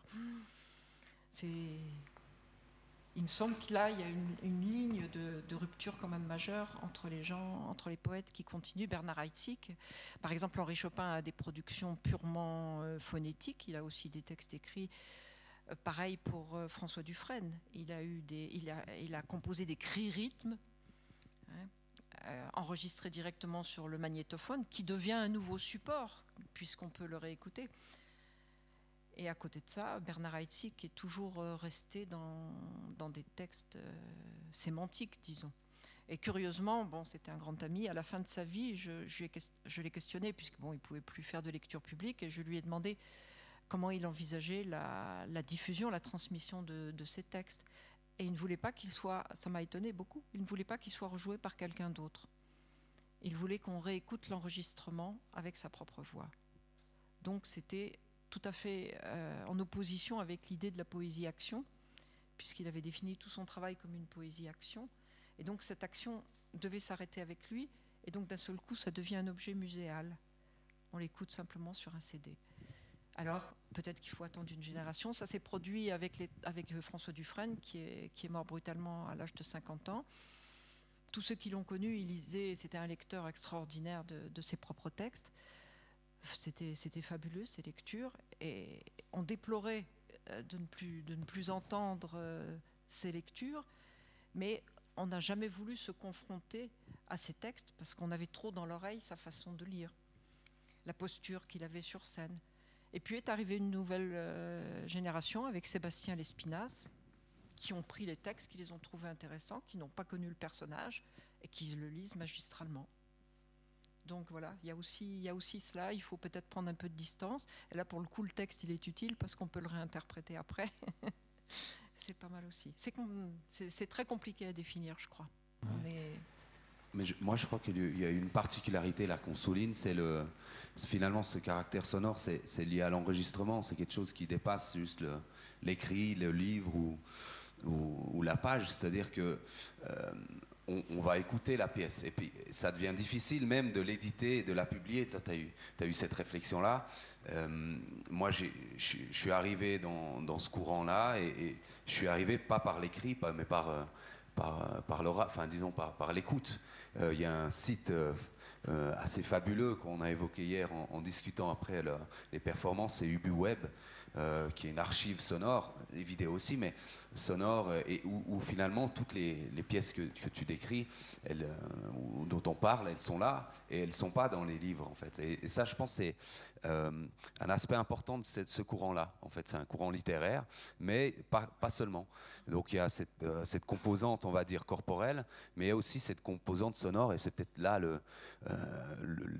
la dénomination, elle, elle est, peut-être là, c'est-à-dire que c'est en lien avec la technologie aussi, d'un point de vue historique. Donc, par exemple, la pièce tout autour de, de Vaduz d'Henri Chopin, où on a l'impression. Non, de Bernard Heitzig. De Bernard Heitzig, ouais, on a l'impression qu'il a découvert le, le, delay, là, et puis que maintenant ça paraît euh, un, peu démodé, mais euh, c'est une découverte, et puis c'est une espèce de, moment euh, très important, j'ai l'impression, et, et qu'on qu'on peut utiliser encore aujourd'hui euh, et qu'on peut pousser toujours plus loin avec la technologie. Euh, euh, moi, je, je trouve qu'il y a quelque chose d'intéressant où je me suis. C'est aussi se laisser surprendre par ce qu'on écoute et aussi par ce qu'on dit. Enfin, moi, je trouve ça, c'est une composante importante. Et euh, il n'y a pas longtemps, j'ai euh, j'ai enregistré une bande, un texte qui était de l'ordre de ce qui était fait avant. Donc, il y avait déjà une déconstruction. Et ça s'est passé à travers ce qu'on appelle une synthèse granulaire. Donc, c'est un, un, effet euh, qui, va, qui va agir comme un delay. Donc, qui va couper, échantillonner le son et qui va le renvoyer dans le temps avec différents paramètres. Et à partir de là, quand ça s'est passé euh, dans le, enfin quand le texte en lui-même, l'enregistrement est passé dans les faits, après j'ai pu euh, euh, reprendre le texte et le réécrire à nouveau. Et puis ça, j'ai l'impression qu'il y, a toujours cette, cette composante-là qui est, hyper importante et qu'on peut-être que c'est là où on bute, c'est à un moment donné, comment est-ce qu'on publie Là, on a, eu la même réflexion quand il s'agissait de faire une sélection de livres. Et, juste avant, avec, euh, euh, avec Agathe, on, s'est demandé, euh, mais c'est quoi, en fait, c'est quoi la dénomination? Qu'est-ce qui est sonore ou qu'est-ce qui ne l'est pas? Et chaque personne va aller, qu'est-ce qui est de la poésie sonore ou qu'est-ce qui ne l'est pas? Va aller vers cette table, va dire non, ça, ça l'est, ça, ça l'est pas. Enfin, c'est assez c'est infini, j'ai l'impression. C'est un peu les, poèmes infinis, comme tu comme as fait. C'est des je réflexions pense surtout que c'est la, notion de catégorie maintenant en art qui ne fonctionne plus. Parce qu'on voit très bien qu'il y, y, a beaucoup de porosité entre les catégories. Il y a beaucoup de gens qui, qui travaillent euh, à cheval sur. Euh, oui, sur, sur plusieurs genres, mais, mais les limites, je trouve que les limites deviennent de plus en plus floues.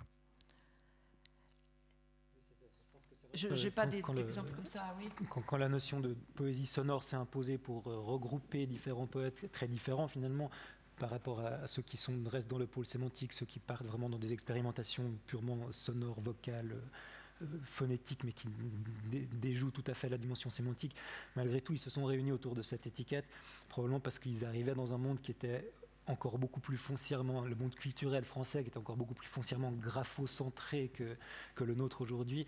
Et certainement qu'il y avait là une, vraie revendication à avoir pour ramener la poésie à, l'oralité et, à, ce rapport-là, soutenu par des technologies nouvelles qui permettaient de, développer des nouvelles formes également, de jouer sur les enregistrements, de jouer sur des, nouvelles euh, inventions comme celle que, que tu évoquais du, delay ou comme euh, toute une série de techniques. Mais, mais là aussi, ce c'est pas quelque chose qui caractérise l'ensemble des poètes sonores, puisque certains n'ont pas du tout utilisé ces technologies-là. Mais peut-être que maintenant, cet, antagonisme n'existe plus en tant que tel. C'est vrai, la porosité entre les différents arts a été éprouvée depuis bien longtemps. Et c'est vrai que toutes vos pratiques sont, se situent toujours au confluent entre la poésie et puis la musique, ou la poésie et les arts plastiques. Il y a toujours une dimension euh, qui, enfin pas toujours, mais très souvent une dimension qui, fait qu'on ne peut plus catégoriser ou placer euh, ces productions dans une case plutôt que dans une autre. C'est surtout ça. L'art, l'art, en général, l'art aujourd'hui est quand même difficile à à mettre comme ça dans, dans des cases. Il n'en demeure pas moins que l'institution culturelle euh, perpétue des catégories contre lesquelles euh, certains d'entre nous, euh, nous, butons. On parlait de la collection blanche ou, de certaines maisons d'édition, par exemple.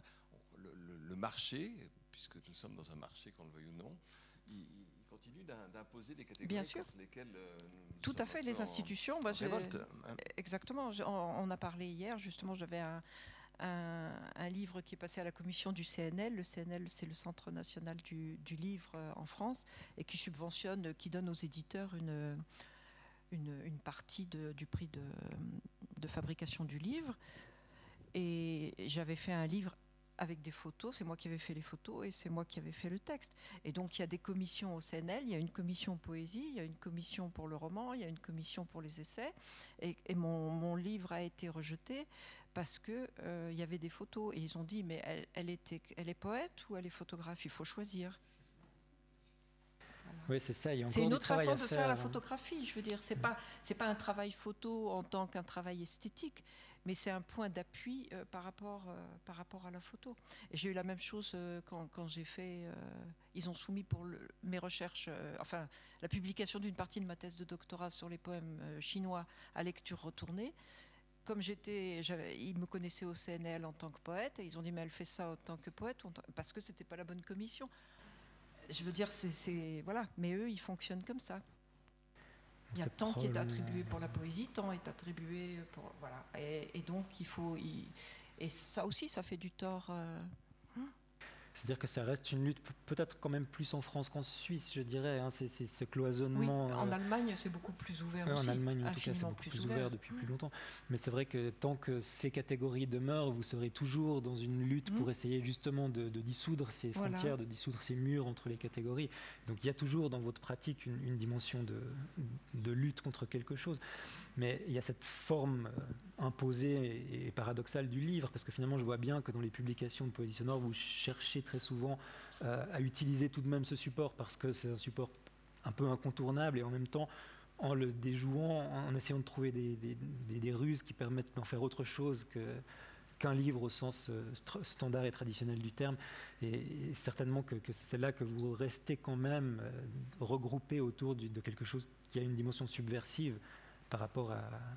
par exemple, quand Bernard Heitzig euh, a publié son livre Au Soleil Noir, il y avait donc euh, le texte euh, qui était imprimé et il y avait ce qui se faisait à l'époque des disques souples qu'on mettait sur un tourne-disque, sur un autre disque. C'était, ça revenait moins cher que de faire un disque dur.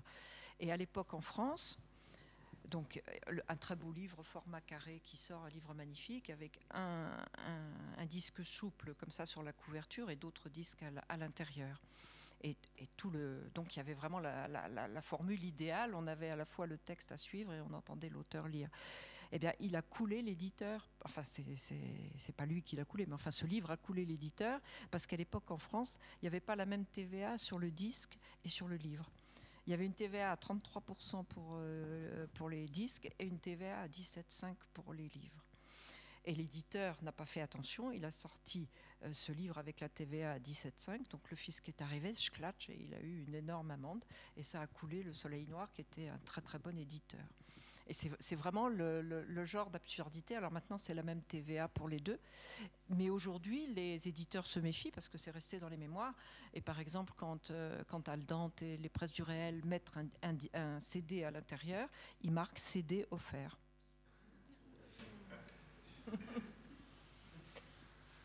Voilà, c'est voilà, euh, la, puissance de la poésie sonore, donc quand même, ça c'est pas si simple de faire tomber ces murs, effectivement. C'est pas, pas si simple. Non, non, c'est très complexe. Et voilà, ben, on est, victime un petit peu des catégories. Et, ce qui est aussi intéressant de, constater, c'est à, l'après-guerre, finalement, où chacun a voulu, dans ce grand mouvement, aussi se diversifier.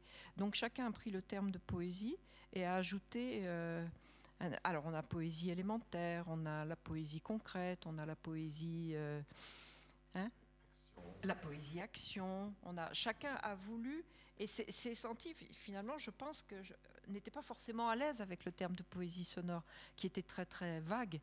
Donc chacun a voulu s'identifier hein, euh, par un autre, euh, un autre qualificatif que seulement euh, poésie sonore.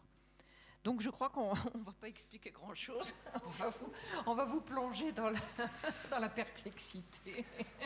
Mais au contraire, j'ai plutôt l'impression que vous expliquez l'essentiel, qui est que, ce terme ne suffit pas à, enfermer quelqu'un dans une case, parce que justement l'idée c'est de, les élargir, ces cases. Mais par contre, il me semble que quand même, le dénominateur commun très clair de ce qu'on a entendu de vous et de ce, de ce qu'on peut connaître de, ces parages-là, c'est quand même peut-être cette notion d'inventer une langue ou de réinventer la langue pour ceux qui restent dans du, dans du sémantique. Mais, et, ça, je pense que j'ai l'impression que vous le cherchez d'une manière ou d'une autre à travers vos travaux. Alors, euh, Michel Métaille, vous, avez, vous avez bien expliqué euh, par quel type de, démarche, par quel type de procédure, avec notamment cet exercice de la contrainte qui, stimule et qui mmh. permet justement de, casser les, habitudes linguistiques et de, réinventer quelque chose qui est finalement une nouvelle langue par œuvre, puisque chaque mmh. contrainte génère d'autres euh, types de, rapports à la langue en vous entendant, j'ai l'impression que vous avez toute cette démarche-là, mais de façon assez différente. Jonathan, de, de ce que j'entendais, c'était beaucoup vraiment un travail sur le rythme, sur les sonorités, sur une espèce de, de, circulation euh, entre des, moments où on accroche au sens et des moments où on le perd complètement, mais avec une dynamique extrêmement euh, travaillée, extrêmement virtuose aussi dans la diction et dans la, dans la façon de, ouais, d'utiliser le langage sous toutes ses facettes. Je ne sais pas comment toi tu, tu, définirais ton, ta démarche d'inventer une langue, mais j'ai l'impression que c'est quand même quelque chose qui, qui est très central, mais qui prend d'autres chemins peut-être que, que chez Michel moi, j'ai assez de, j'ai de la peine à prendre du recul sur euh, le travail là, mais moi, j'ai l'impression que, que c'est une espèce de, prise de position en fait, euh, ou quelque chose d'assez subversif aussi. Et puis, je crois que c'est ça que j'ai envie de retenir et puis que de, garder en tête à chaque fois. C'est quelque chose d'assez politique aussi. C'est que on déstructure, on déconstruit constamment euh, cette langue-là qui nous est donnée. Bah, surtout, moi, ça m'a permis de sortir de ce qu'on m'avait euh, instruit, en fait. respecter la grammaire, l'orthographe et tout ça. Et puis, je pense que c'est un. C'est une, espèce de forme d'émancipation. Et puis, euh, c'est ça qui me plaît et puis que je, cherche, je crois, à chaque fois que je l'expérimente ou que j'essaye de la transmettre. on a fait des ateliers d'écriture et puis c'était euh, où, c'était déjà très dur euh, d'oublier le, sens. Souvent on est dans des cadres scolaires, mais dès le moment où on arrive, en fait, il y a une espèce d'amusement euh, et, un jeu qui, qui se fait. Et, je crois que c'est cet effet de surprise et, ouais, vraiment d'amusement et, pas juste de, se contenter de ce qu'on nous a instruit, mais de chaque fois réinventer, inventer et réinventer. Et, donc moi j'ai de la peine à reprendre du recul par rapport à ce que à, comment j'écris, mais euh, je suis pas comme toi où, il y a une, je cherche la contrainte. J'aime bien quand on me l'impose. Souvent ça c'est c'est un espèce de d'exercice. C'est souvent ça finalement des exercices auxquels on se prête. Euh, par exemple, ça peut être euh, bon est-ce que tu veux venir euh, à telle occasion euh, pour euh, dire un texte? Je dis ok, mais c'est quoi le thème? C'est quoi la J'ai besoin d'un mot. Alors voilà, donne-moi un mot. ok, c'est ça. Et puis récemment, c'était une soirée sous l'effigie de la pive, la pomme de pin. Et puis ça a donné lieu à une espèce de texte comme ça qui, qui a surgi. Et puis, enfin voilà, c'est vraiment un. Moi, je perçois ça comme un, un jeu en fait. Je pense qu'il y a une nécessité à inventer la langue parce qu'aujourd'hui on est confronté avec les, médias. On est, on environné de, mots. Il y a des mots qu'on ne peut même plus utiliser parce que d'un seul coup ils sont accaparés soit par la publicité, soit par un homme politique, soit par quelque chose qui est tout à fait extérieur.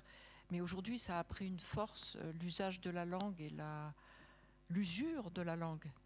Je trouve avec les nouveaux médias, avec le, on est, tellement assommé aujourd'hui de, mots extraits d'un contexte et qui d'un seul coup se vident.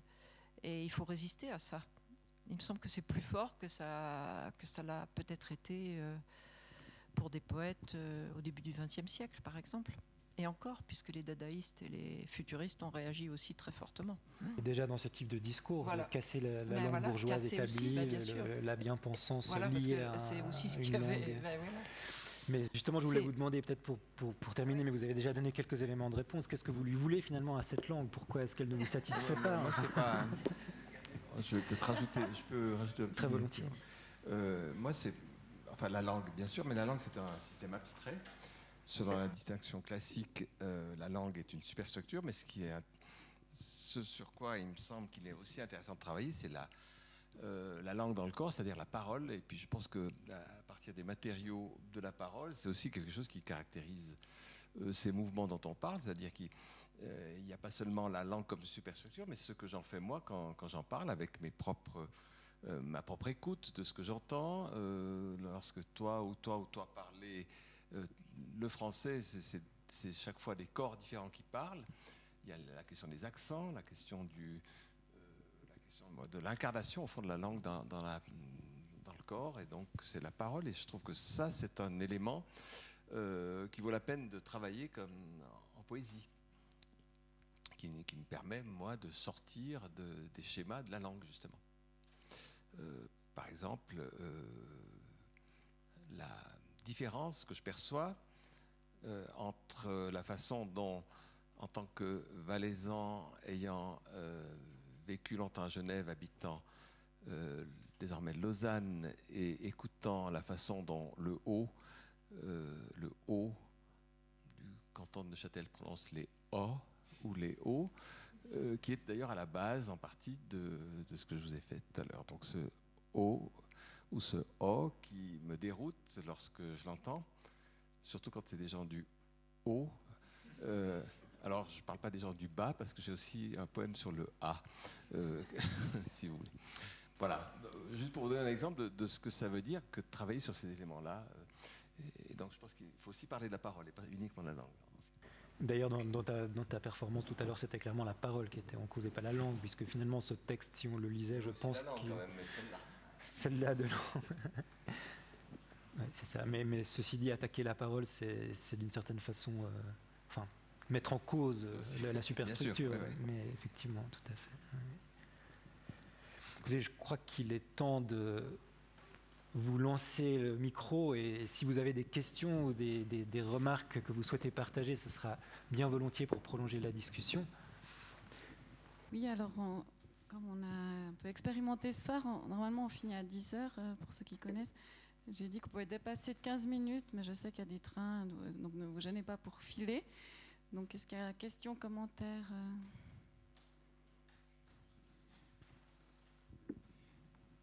J'ai remarqué que vous, en fait, des, vous venez d'horizons assez différents, mais j'ai remarqué à Compact à employer des mots d'une langue étrangère.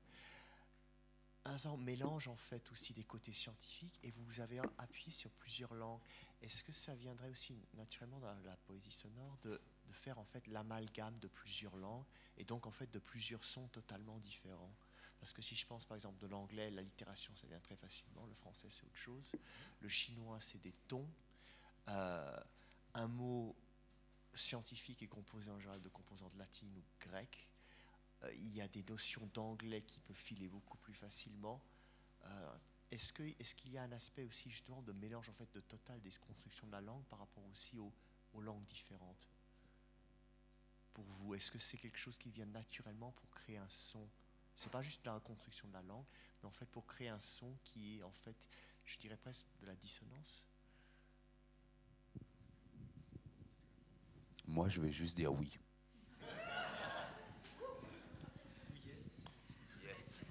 Les rappeurs sont toujours très. Ils sont plutôt diserts, euh, d'habitude. Euh, je pense que vous touchez un point absolument crucial, c'est-à-dire que euh, suffit, pour moi, il suffit d'ouvrir ses oreilles à la diversité dans la rue, où on entend toutes sortes de langues différentes. On, est monolingue, on n'est absolument pas monolingue en réalité.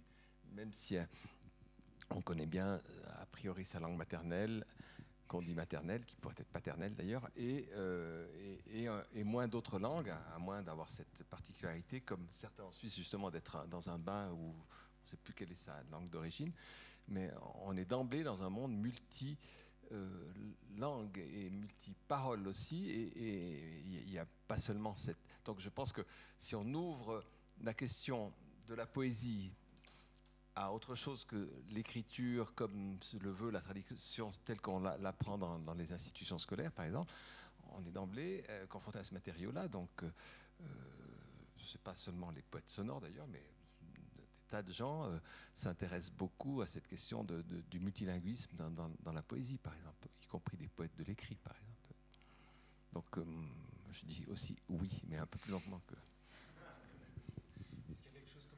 de, volonté de, retournement de Babel, de retour à une langue d'avant la division, d'avant cette... Euh, bah, le, poème fondateur, enfin celui un peu mythique auquel se réfèrent beaucoup les poètes sonores et les poètes sonores, euh, Michel l'a fait tout à l'heure, c'est la Ursonate de Schwitters, qui signifie sonate en son primitif, et qui, dans la, dans la volonté explicite de son créateur, Kurt Schwitters, un poète allemand, écrivain, artiste allemand, euh, c'était un retour à la sonate en son euh, primitif euh, qui étaient ceux d'avant, Babel, les sons d'avant la langue, mais des our qui veut dire originel de, la base. Il se trouve que c'est un mensonge parfait puisque c'est ur lauten, on l'appelle aussi sonate et nunur laut, c'est complètement allemand en fait, germanique, disons germanophone, et, c'est tout à fait intéressant d'ailleurs d'essayer d'interpréter cette sonate en, son primitif, puisque au fond, on l'a traduit par son corps euh, francophone, en l'occurrence. Moi, j'en ai fait quelques petits essais, et ça sonne pas du tout. Euh, ça sonne comme un Valaisan euh, grandi à Genève et habitant Lausanne, et écoutant le haut, et, non pas comme un Allemand, comme le, comme le voudrait la. Voilà. Donc il y a, d'emblée cette espèce de mélange qui se passe mais avec cette, idée un peu, naïve, au fond, de, retrouver une, langue d'avant la langue, au moment où tout, le monde se comprenait à l'époque, euh, il y a très longtemps, soi-disant. Je pense que la langue, euh, il n'y a, pas de langue enfin pure entre guillemets. La langue, c'est toujours euh, le résultat, le, français est le résultat de, de l'introduction de tas de mots qui ont été francisés. Il y a des mots qui ont été français qui ont été germanisés. Je veux dire, on ne les remarque pas toujours. Il y a des tas de mots Bon, l'étymologie est là pour nous, pour nous l'apprendre, mais ça n'existe pas. La, langue française, vraiment, qui serait comme ça, sans aucune influence, elle est déjà euh, mixée avec d'autres langues par elle-même. De même, j'imagine que, enfin, c'est même sûr, la langue anglaise aussi, la langue allemande aussi. Donc il y, a des racines qui viennent déjà de tas d'autres langues dans une langue. Donc on ne fait qu'accroître peut-être, qu'amplifier le phénomène, mais c'est c'est quand même bien démontré aussi aujourd'hui par toutes les études linguistiques, euh, me semble-t-il. Je parle aussi sous l'autorité d'un professeur, parce que, ce que je ne suis pas. Absolument. Je m'empresse de confirmer avec plaisir. je crois qu'il y avait une autre question derrière. C'est une petite, euh, ouais, euh, c'est des, remarques sur lesquelles pour y rebondir, ce qui m'a frappé, c'est qu'on vous parliez de dénominateurs communs. Et euh, ce qui est très frappant avec euh, vous trois, c'est qu'il me semble qu'un des dénominateurs communs dans les, créateurs et créatrices de poésie sonore, c'est justement euh, des parcours comme les vôtres. Par exemple, Kurt Schwitter était, était, était, vraiment, je ne dirais même pas transdisciplinaire, mais il y a le transdisciplinaire et indisciplinaire. À la fois, cette indisciplinarité, cette volonté de, rupture mais avec des gens qui, ont une curiosité en fait pour des domaines qui sont autres que les leurs. Quand on voit Schwitters ou Bernard Haitink, ou euh, donc la notion de la, rencontre, mais la rencontre avec des pratiques autres que, que les vôtres, qui, vont être fondatrices aussi de, cette, euh, cette, volonté de rupture en fait. Et puis la rencontre aussi, il me semble, mais je ne sais pas, ça vous me direz, j'ai l'impression que la poésie sonore a aussi, euh, dans, son histoire et, de tout temps, voulu sortir des lieux institués en fait. Cette rupture avec l'académisme je sais pas, il me semblait que Tarkos le faisait dans des, cafés à Marseille. Euh, Baya Blanc me disait qu'il faisait l'oursonnade des fois euh, sur le quai de gare à Rotterdam à l'heure de pointe. Il y a cette volonté de faire sortir non seulement la poésie du livre, la faire sortir du corps, mais de la partager aussi avec des corps de façon autre que dans les, lieux habituellement euh, institués en fait. Et cette notion de rencontre dans, tous les sens. Et puis aussi, vous avez parlé des cloisonnements, et, je pensais, moi j'ai fait des études de chant euh, au conservatoire, et malgré le fait d'avoir euh, beaucoup lorgné et étudié la musique contemporaine, jamais on ne m'a fait écouter de, poésie sonore. Et c'est venu par la suite, hein, notamment grâce à, Vincent Barras et Jacques Demierre à Genève. Et c'est fou parce qu'il y, a ce travail du corps. Le corps est fondamental dans l'histoire de la poésie sonore. Et c'est une discipline aussi qui a été tellement cloisonnée, alors que ce lien avec la musique contemporaine, il, me semble fondamental. Aussi l'exploration du, du, souffle, du timbre, de la voix, etc. Donc voilà, c'était pour. Euh, je ne sais pas que vous rebondissiez par rapport à aussi cette volonté de porter la poésie sonore en dehors des lieux euh, habituellement euh, institués, en fait. Bah, c'est hyper intéressant, je trouve, que ce qui est dit là.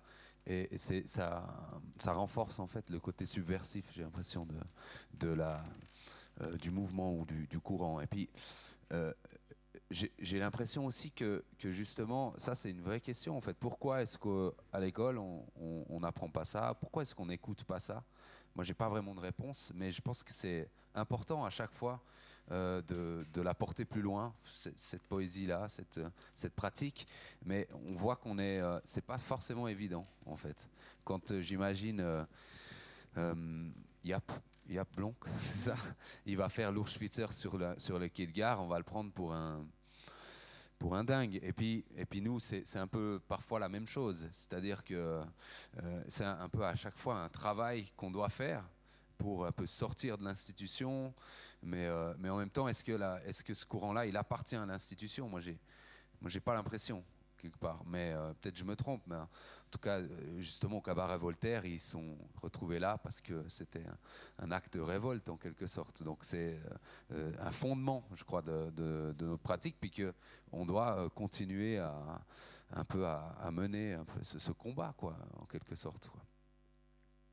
Lors, du 400e anniversaire de la ville de Québec, il y a une manifestation euh, qui avait été organisée par le,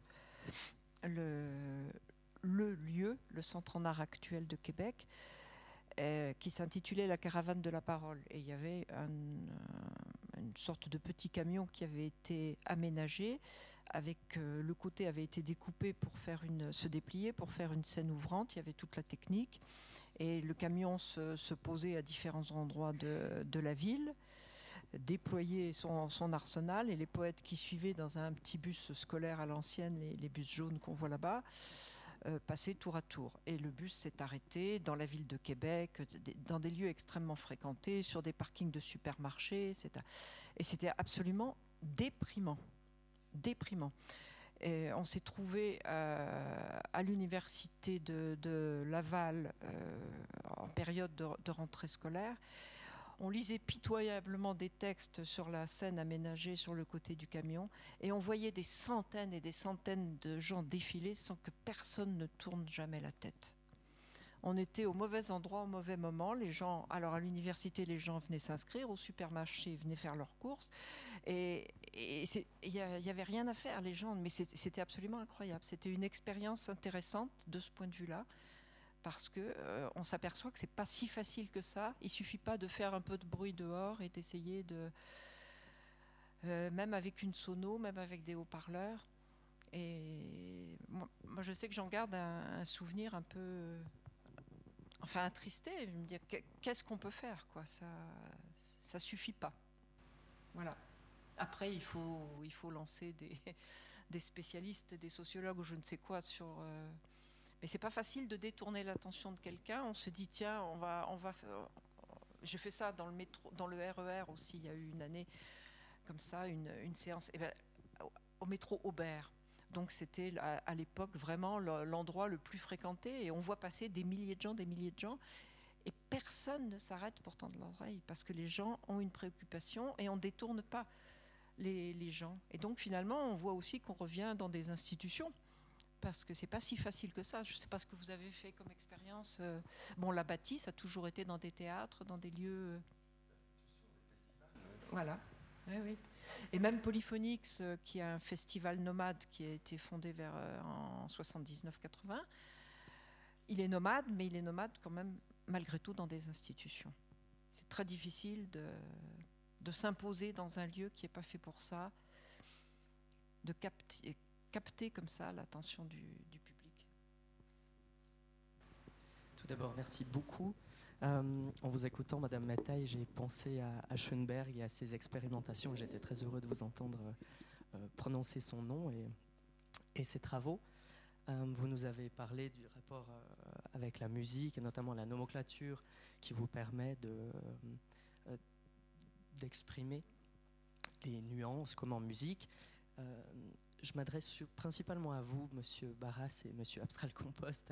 Est-ce que vous envisagez euh, que vos textes soient lus par d'autres? Et si oui, est-ce que vous pensez à une forme de partition ou quelque chose qui vous permettrait de donner des indications d'interprétation? Oui, en un mot. Euh, et en plusieurs mots, euh, avec mon compère ici, présent, j'admets que lui interprète des choses que j'ai écrites, euh, puisque c'est ce que nous faisons. Nous avons fait ça ces jours passés, hier à l'ABC, la, demain à, à, Bienne, donc euh, des, modalités de transmission, si vous voulez, et réciproquement, lui-même m'admet dans ses poèmes, qui sont des poèmes plutôt à une voix ou à deux voix pour d'autres, mais, composés euh, a priori sans et performés plutôt par moi-même. Là, en l'occurrence, je, je l'autorise à mes côtés à faire. Enfin, donc je trouve des, modalités, si vous voulez, par transmission directe. C'est un, vrai problème qu'on a, évoqué aussi tout à l'heure. Bernard Heitzig, ce personnage dont on parlait, qui se refusait à la fin de sa vie à ce que d'autres euh, euh, fassent ses textes. Je, t'avoue que je, performe des textes de Bernard Heitzig sans qu'il l'ait su.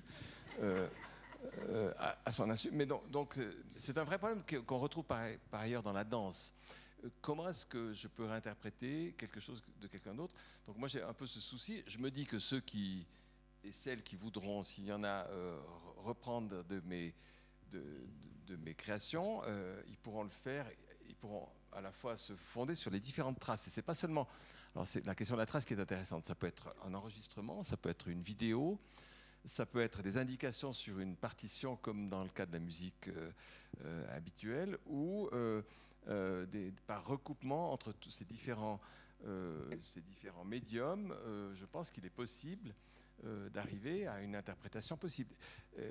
Et, quand il n'y a qu'une partie de l'ensemble de ces traces possibles, eh bien on se démerde. Comme on le fait aujourd'hui avec, euh, avec la musique ancienne, dont on a malheureusement les CD de 18e siècle ont tous disparu, et on n'a pas euh, de moyen de savoir comment, euh, au 18e, voire même au 19e siècle, jusqu'à assez tard, de comprendre, et même pour des œuvres dûment enregistrées ou autres, c'est parfois très difficile de savoir comment les recréer. Et c'est un peu le même problème pour la, ni plus ni moins que pour les œuvres de ce type-là de la poésie sonore. Mais euh, dans certains cas, effectivement, euh, l'enregistrement, la transcription du texte, des indications éventuellement manuscrites dans les archives ou autres permettrait à ceux qui souhaiteraient le faire de, de, euh, de, de s'emparer. Moi, je serais enchanté que d'autres dans, dans le cas de Bernard Haïti, c'est un peu difficile parce qu'il a souvent employé un dispositif électroacoustique qu'on trouve justement en musique, c'est-à-dire euh, un musicien qui est en direct et qui, dialogue avec une bande préenregistrée. Et donc Bernard Haïtik a beaucoup de bandes préenregistrées, donc c'est le son de sa voix. Les bandes, elles sont, elles sont archivées, mais il faut réenregistrer aussi la bande, et donc quelquefois, il y a euh, dans les bandes des bruitages qu'on ne trouve plus. Par exemple, je pense à la poinçonneuse. Maintenant, il serait, ce serait difficile de, refaire le bruitage du texte La poinçonneuse. Bon, mais il y a d'autres choses, mais euh, c'est aussi quelque chose qui entre en ligne de compte par rapport à la musique, c'est que la musique était transmise par le biais de partitions. Alors, on ne connaît pas les pratiques d'exécution de l'époque, mais le, support sur lequel on, se basait à l'époque est resté il suffit d'essayer de, de l'interpréter de la manière la plus proche possible. Par contre, c'est plutôt du côté du jazz qu'on serait là, là parce que là, il n'y a pas forcément de partition, on doit, on doit écouter et essayer de reproduire. Oui. Et là, c'est plutôt quelque chose de ce type-là. Il faut oui, écouter Bernard Heitzig et, et, voir dans quelle mesure on pourrait se fondre dans mmh. cette, cette démarche-là et la reproduire euh, pour se l'approprier ou pour la prolonger ou pour, pour la, la faire vivre. C'est vrai que c'est des... Et par exemple, on voit chez les éditeurs de musique, pour les, les pièces qui sont à dispositif électroacoustique comme ça, on peut louer la bande. Enfin, à l'époque, on louait le, la bande, donc les interprètes euh, interpréter un Stockhausen. Et bon, il louait la bande. Je dis Stockhausen, je sais plus à quelle pièce je pense, mais louer la bande et jouer en direct. Merci. Je fais des petits signes un peu pour voir à quel point la question peut être courte parce qu'on n'a que cinq minutes. si c'est très court, une, vous aurez entendu. D'accord, merci beaucoup. Euh, c'était, ben, elle est un peu en lien.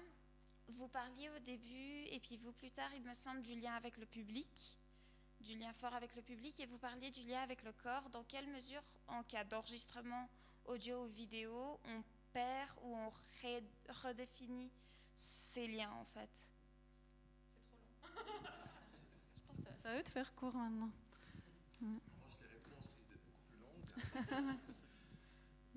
Moi, je pense qu'à chaque fois, euh, vous venez d'utiliser, non, on ne perd pas, mais on, recrée, on, réélabore un, lien.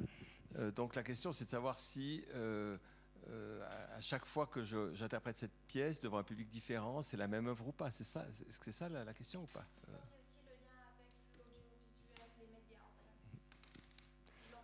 Oui. Disons, je pense que la, la ce qu'on fait nous ici, ce que vous avez vu ici, c'est un cas particulier de ce qui se passe pour tout le monde, sauf pour toutes les formes d'art, au fond, sauf dans certains cas, les choses se sont constituées parce qu'il y a une tradition qui s'est sédimentée, par exemple, justement, depuis euh, la fin du XVIIIe siècle en musique, la partition avec des codes, mais qui, qui pour le coup, euh, reprend, donc c'est un médium, c'est un média, euh, et qui a ses propres codes et qui constitue une tradition, mais qui est et le, problème, c'est qu'après, on, a l'impression que ce qui échappe à cette tradition-là n'est pas légitime. Or, euh, je crois que chaque forme d'art qui se réinvente un peu, qui prétend à se réinventer, euh, brise ces conventions et essaie de, se légitimer autrement. Euh, donc, moi, j'essaie de penser ce que je fais, non pas en termes de légitimité, est-ce que, est que l'enregistrement représente bien ce que j'ai fait ou pas, mais de, voir ce qui, dans une continuité, permettra peut-être à, ce que je fais d'exister, pas seulement en tant que euh, trace bien enregistrée, audiovisuelle, avec, l'ensemble des caméras qu'il faudrait, ce qui est un peu l'illusion, l'illusion, pas l'illusion, l'illusion de certains des, des, performeurs aujourd'hui où vous avez l'impression que plus on multiplie euh, le nombre de caméras et de, sources sonores précises, plus la vérité de ma performance sur scène sera, euh, sera préservée. Moi, je pense qu'il faut aller contre cette illusion-là de la préservation, mais plutôt de l'idée que ça se réélabore et, qu'à un moment donné, si on a un grand génie, eh bien, euh, la chose se sédimente et ça devient une sorte de tradition. Mais qui va, le, problème de cette tradition, c'est qu'elle va enserrer les autres dans une forme euh, dont ils se sentiront un peu prisonniers peut-être par la suite. Longue réponse pour une question courte, mais extrêmement intéressante. Moi, je vais faire très court. Je crois que justement la particularité de, de la pratique, elle est là. C'est qu'en fait, elle se vit il euh, faut aller voir la poésie sonore. Je ne sais, pas si j'ai encore le droit de dire ça, mais pour la, comprendre en fait. Et, puis, euh, c'est ce qu'on disait l'autre jour. Euh, on réfléchissait à comment faire venir les gens. Et en fait, c'est n'est pas de notre sort, mais c'est aux, gens d'être curieux et curieuses et, de venir voir ce que c'est en vrai. Donc on peut reproduire, on peut faire des livres, on peut essayer de mettre ça en page, on peut enregistrer toutes les formes possibles, mais en fait elle est là, elle est incarnée c'est la performance, et le corps, c'est la voix, la parole, la langue, c'est voilà, ça se passe là. Merci, euh, Michel. Très court, non, c'est bon. alors, on va arrêter là. Alors, je, ah le, mot de la public est la seule chose, le contact avec le public est la seule chose euh, valable. Parce que, euh, bon, je ne développe pas tout ce que je fais avec les rouleaux, etc., qui est une interaction avec le public, mais le public renvoie quelque chose la qualité de l'écoute, la qualité, et ça, absolument aucun médium ne peut le, ne peut le saisir. C'est irremplaçable d'être en contact avec le Merci. Alors, ce n'est pas seulement notre tradition horlogère qui me fait paniquer avec le temps, mais on enregistre tout. Donc, je le dis parce que vous pouvez réécouter aussi cette fameuse rencontre euh, entre Vincent Barras et euh, Jacques Demire voilà, en 2005 sur notre médiathèque gratuitement online. Et d'ailleurs, il y a des cartes étudiants, parce que j'ai un peu de pub, 20 hein, francs, et vous pouvez venir à tous nos événements gratuitement. Et euh, je vous remercie encore euh, Michel, Vincent, Abstral Compost. Du coup, euh, j'ai adoré plonger avec vous pendant deux jours dans cet univers mystérieux, enfin qui reste mystérieux et c'est tant mieux. Merci pour la fine et riche modération, Christophe. Et je vous invite à aller voir tous ces beaux objets euh, sur le stand de la librairie La Méridienne. Et on peut poursuivre la soirée de manière très indisciplinée autour du bar, rapprocher nos corps et prolonger les réflexions et les questions qu'on n'a pas pu prendre maintenant. Merci Sylvain aussi pour la technique un peu spéciale ce soir et merci d'avoir prolongé avec nous cette soirée. Je vous souhaite une très belle fin de soirée. Merci.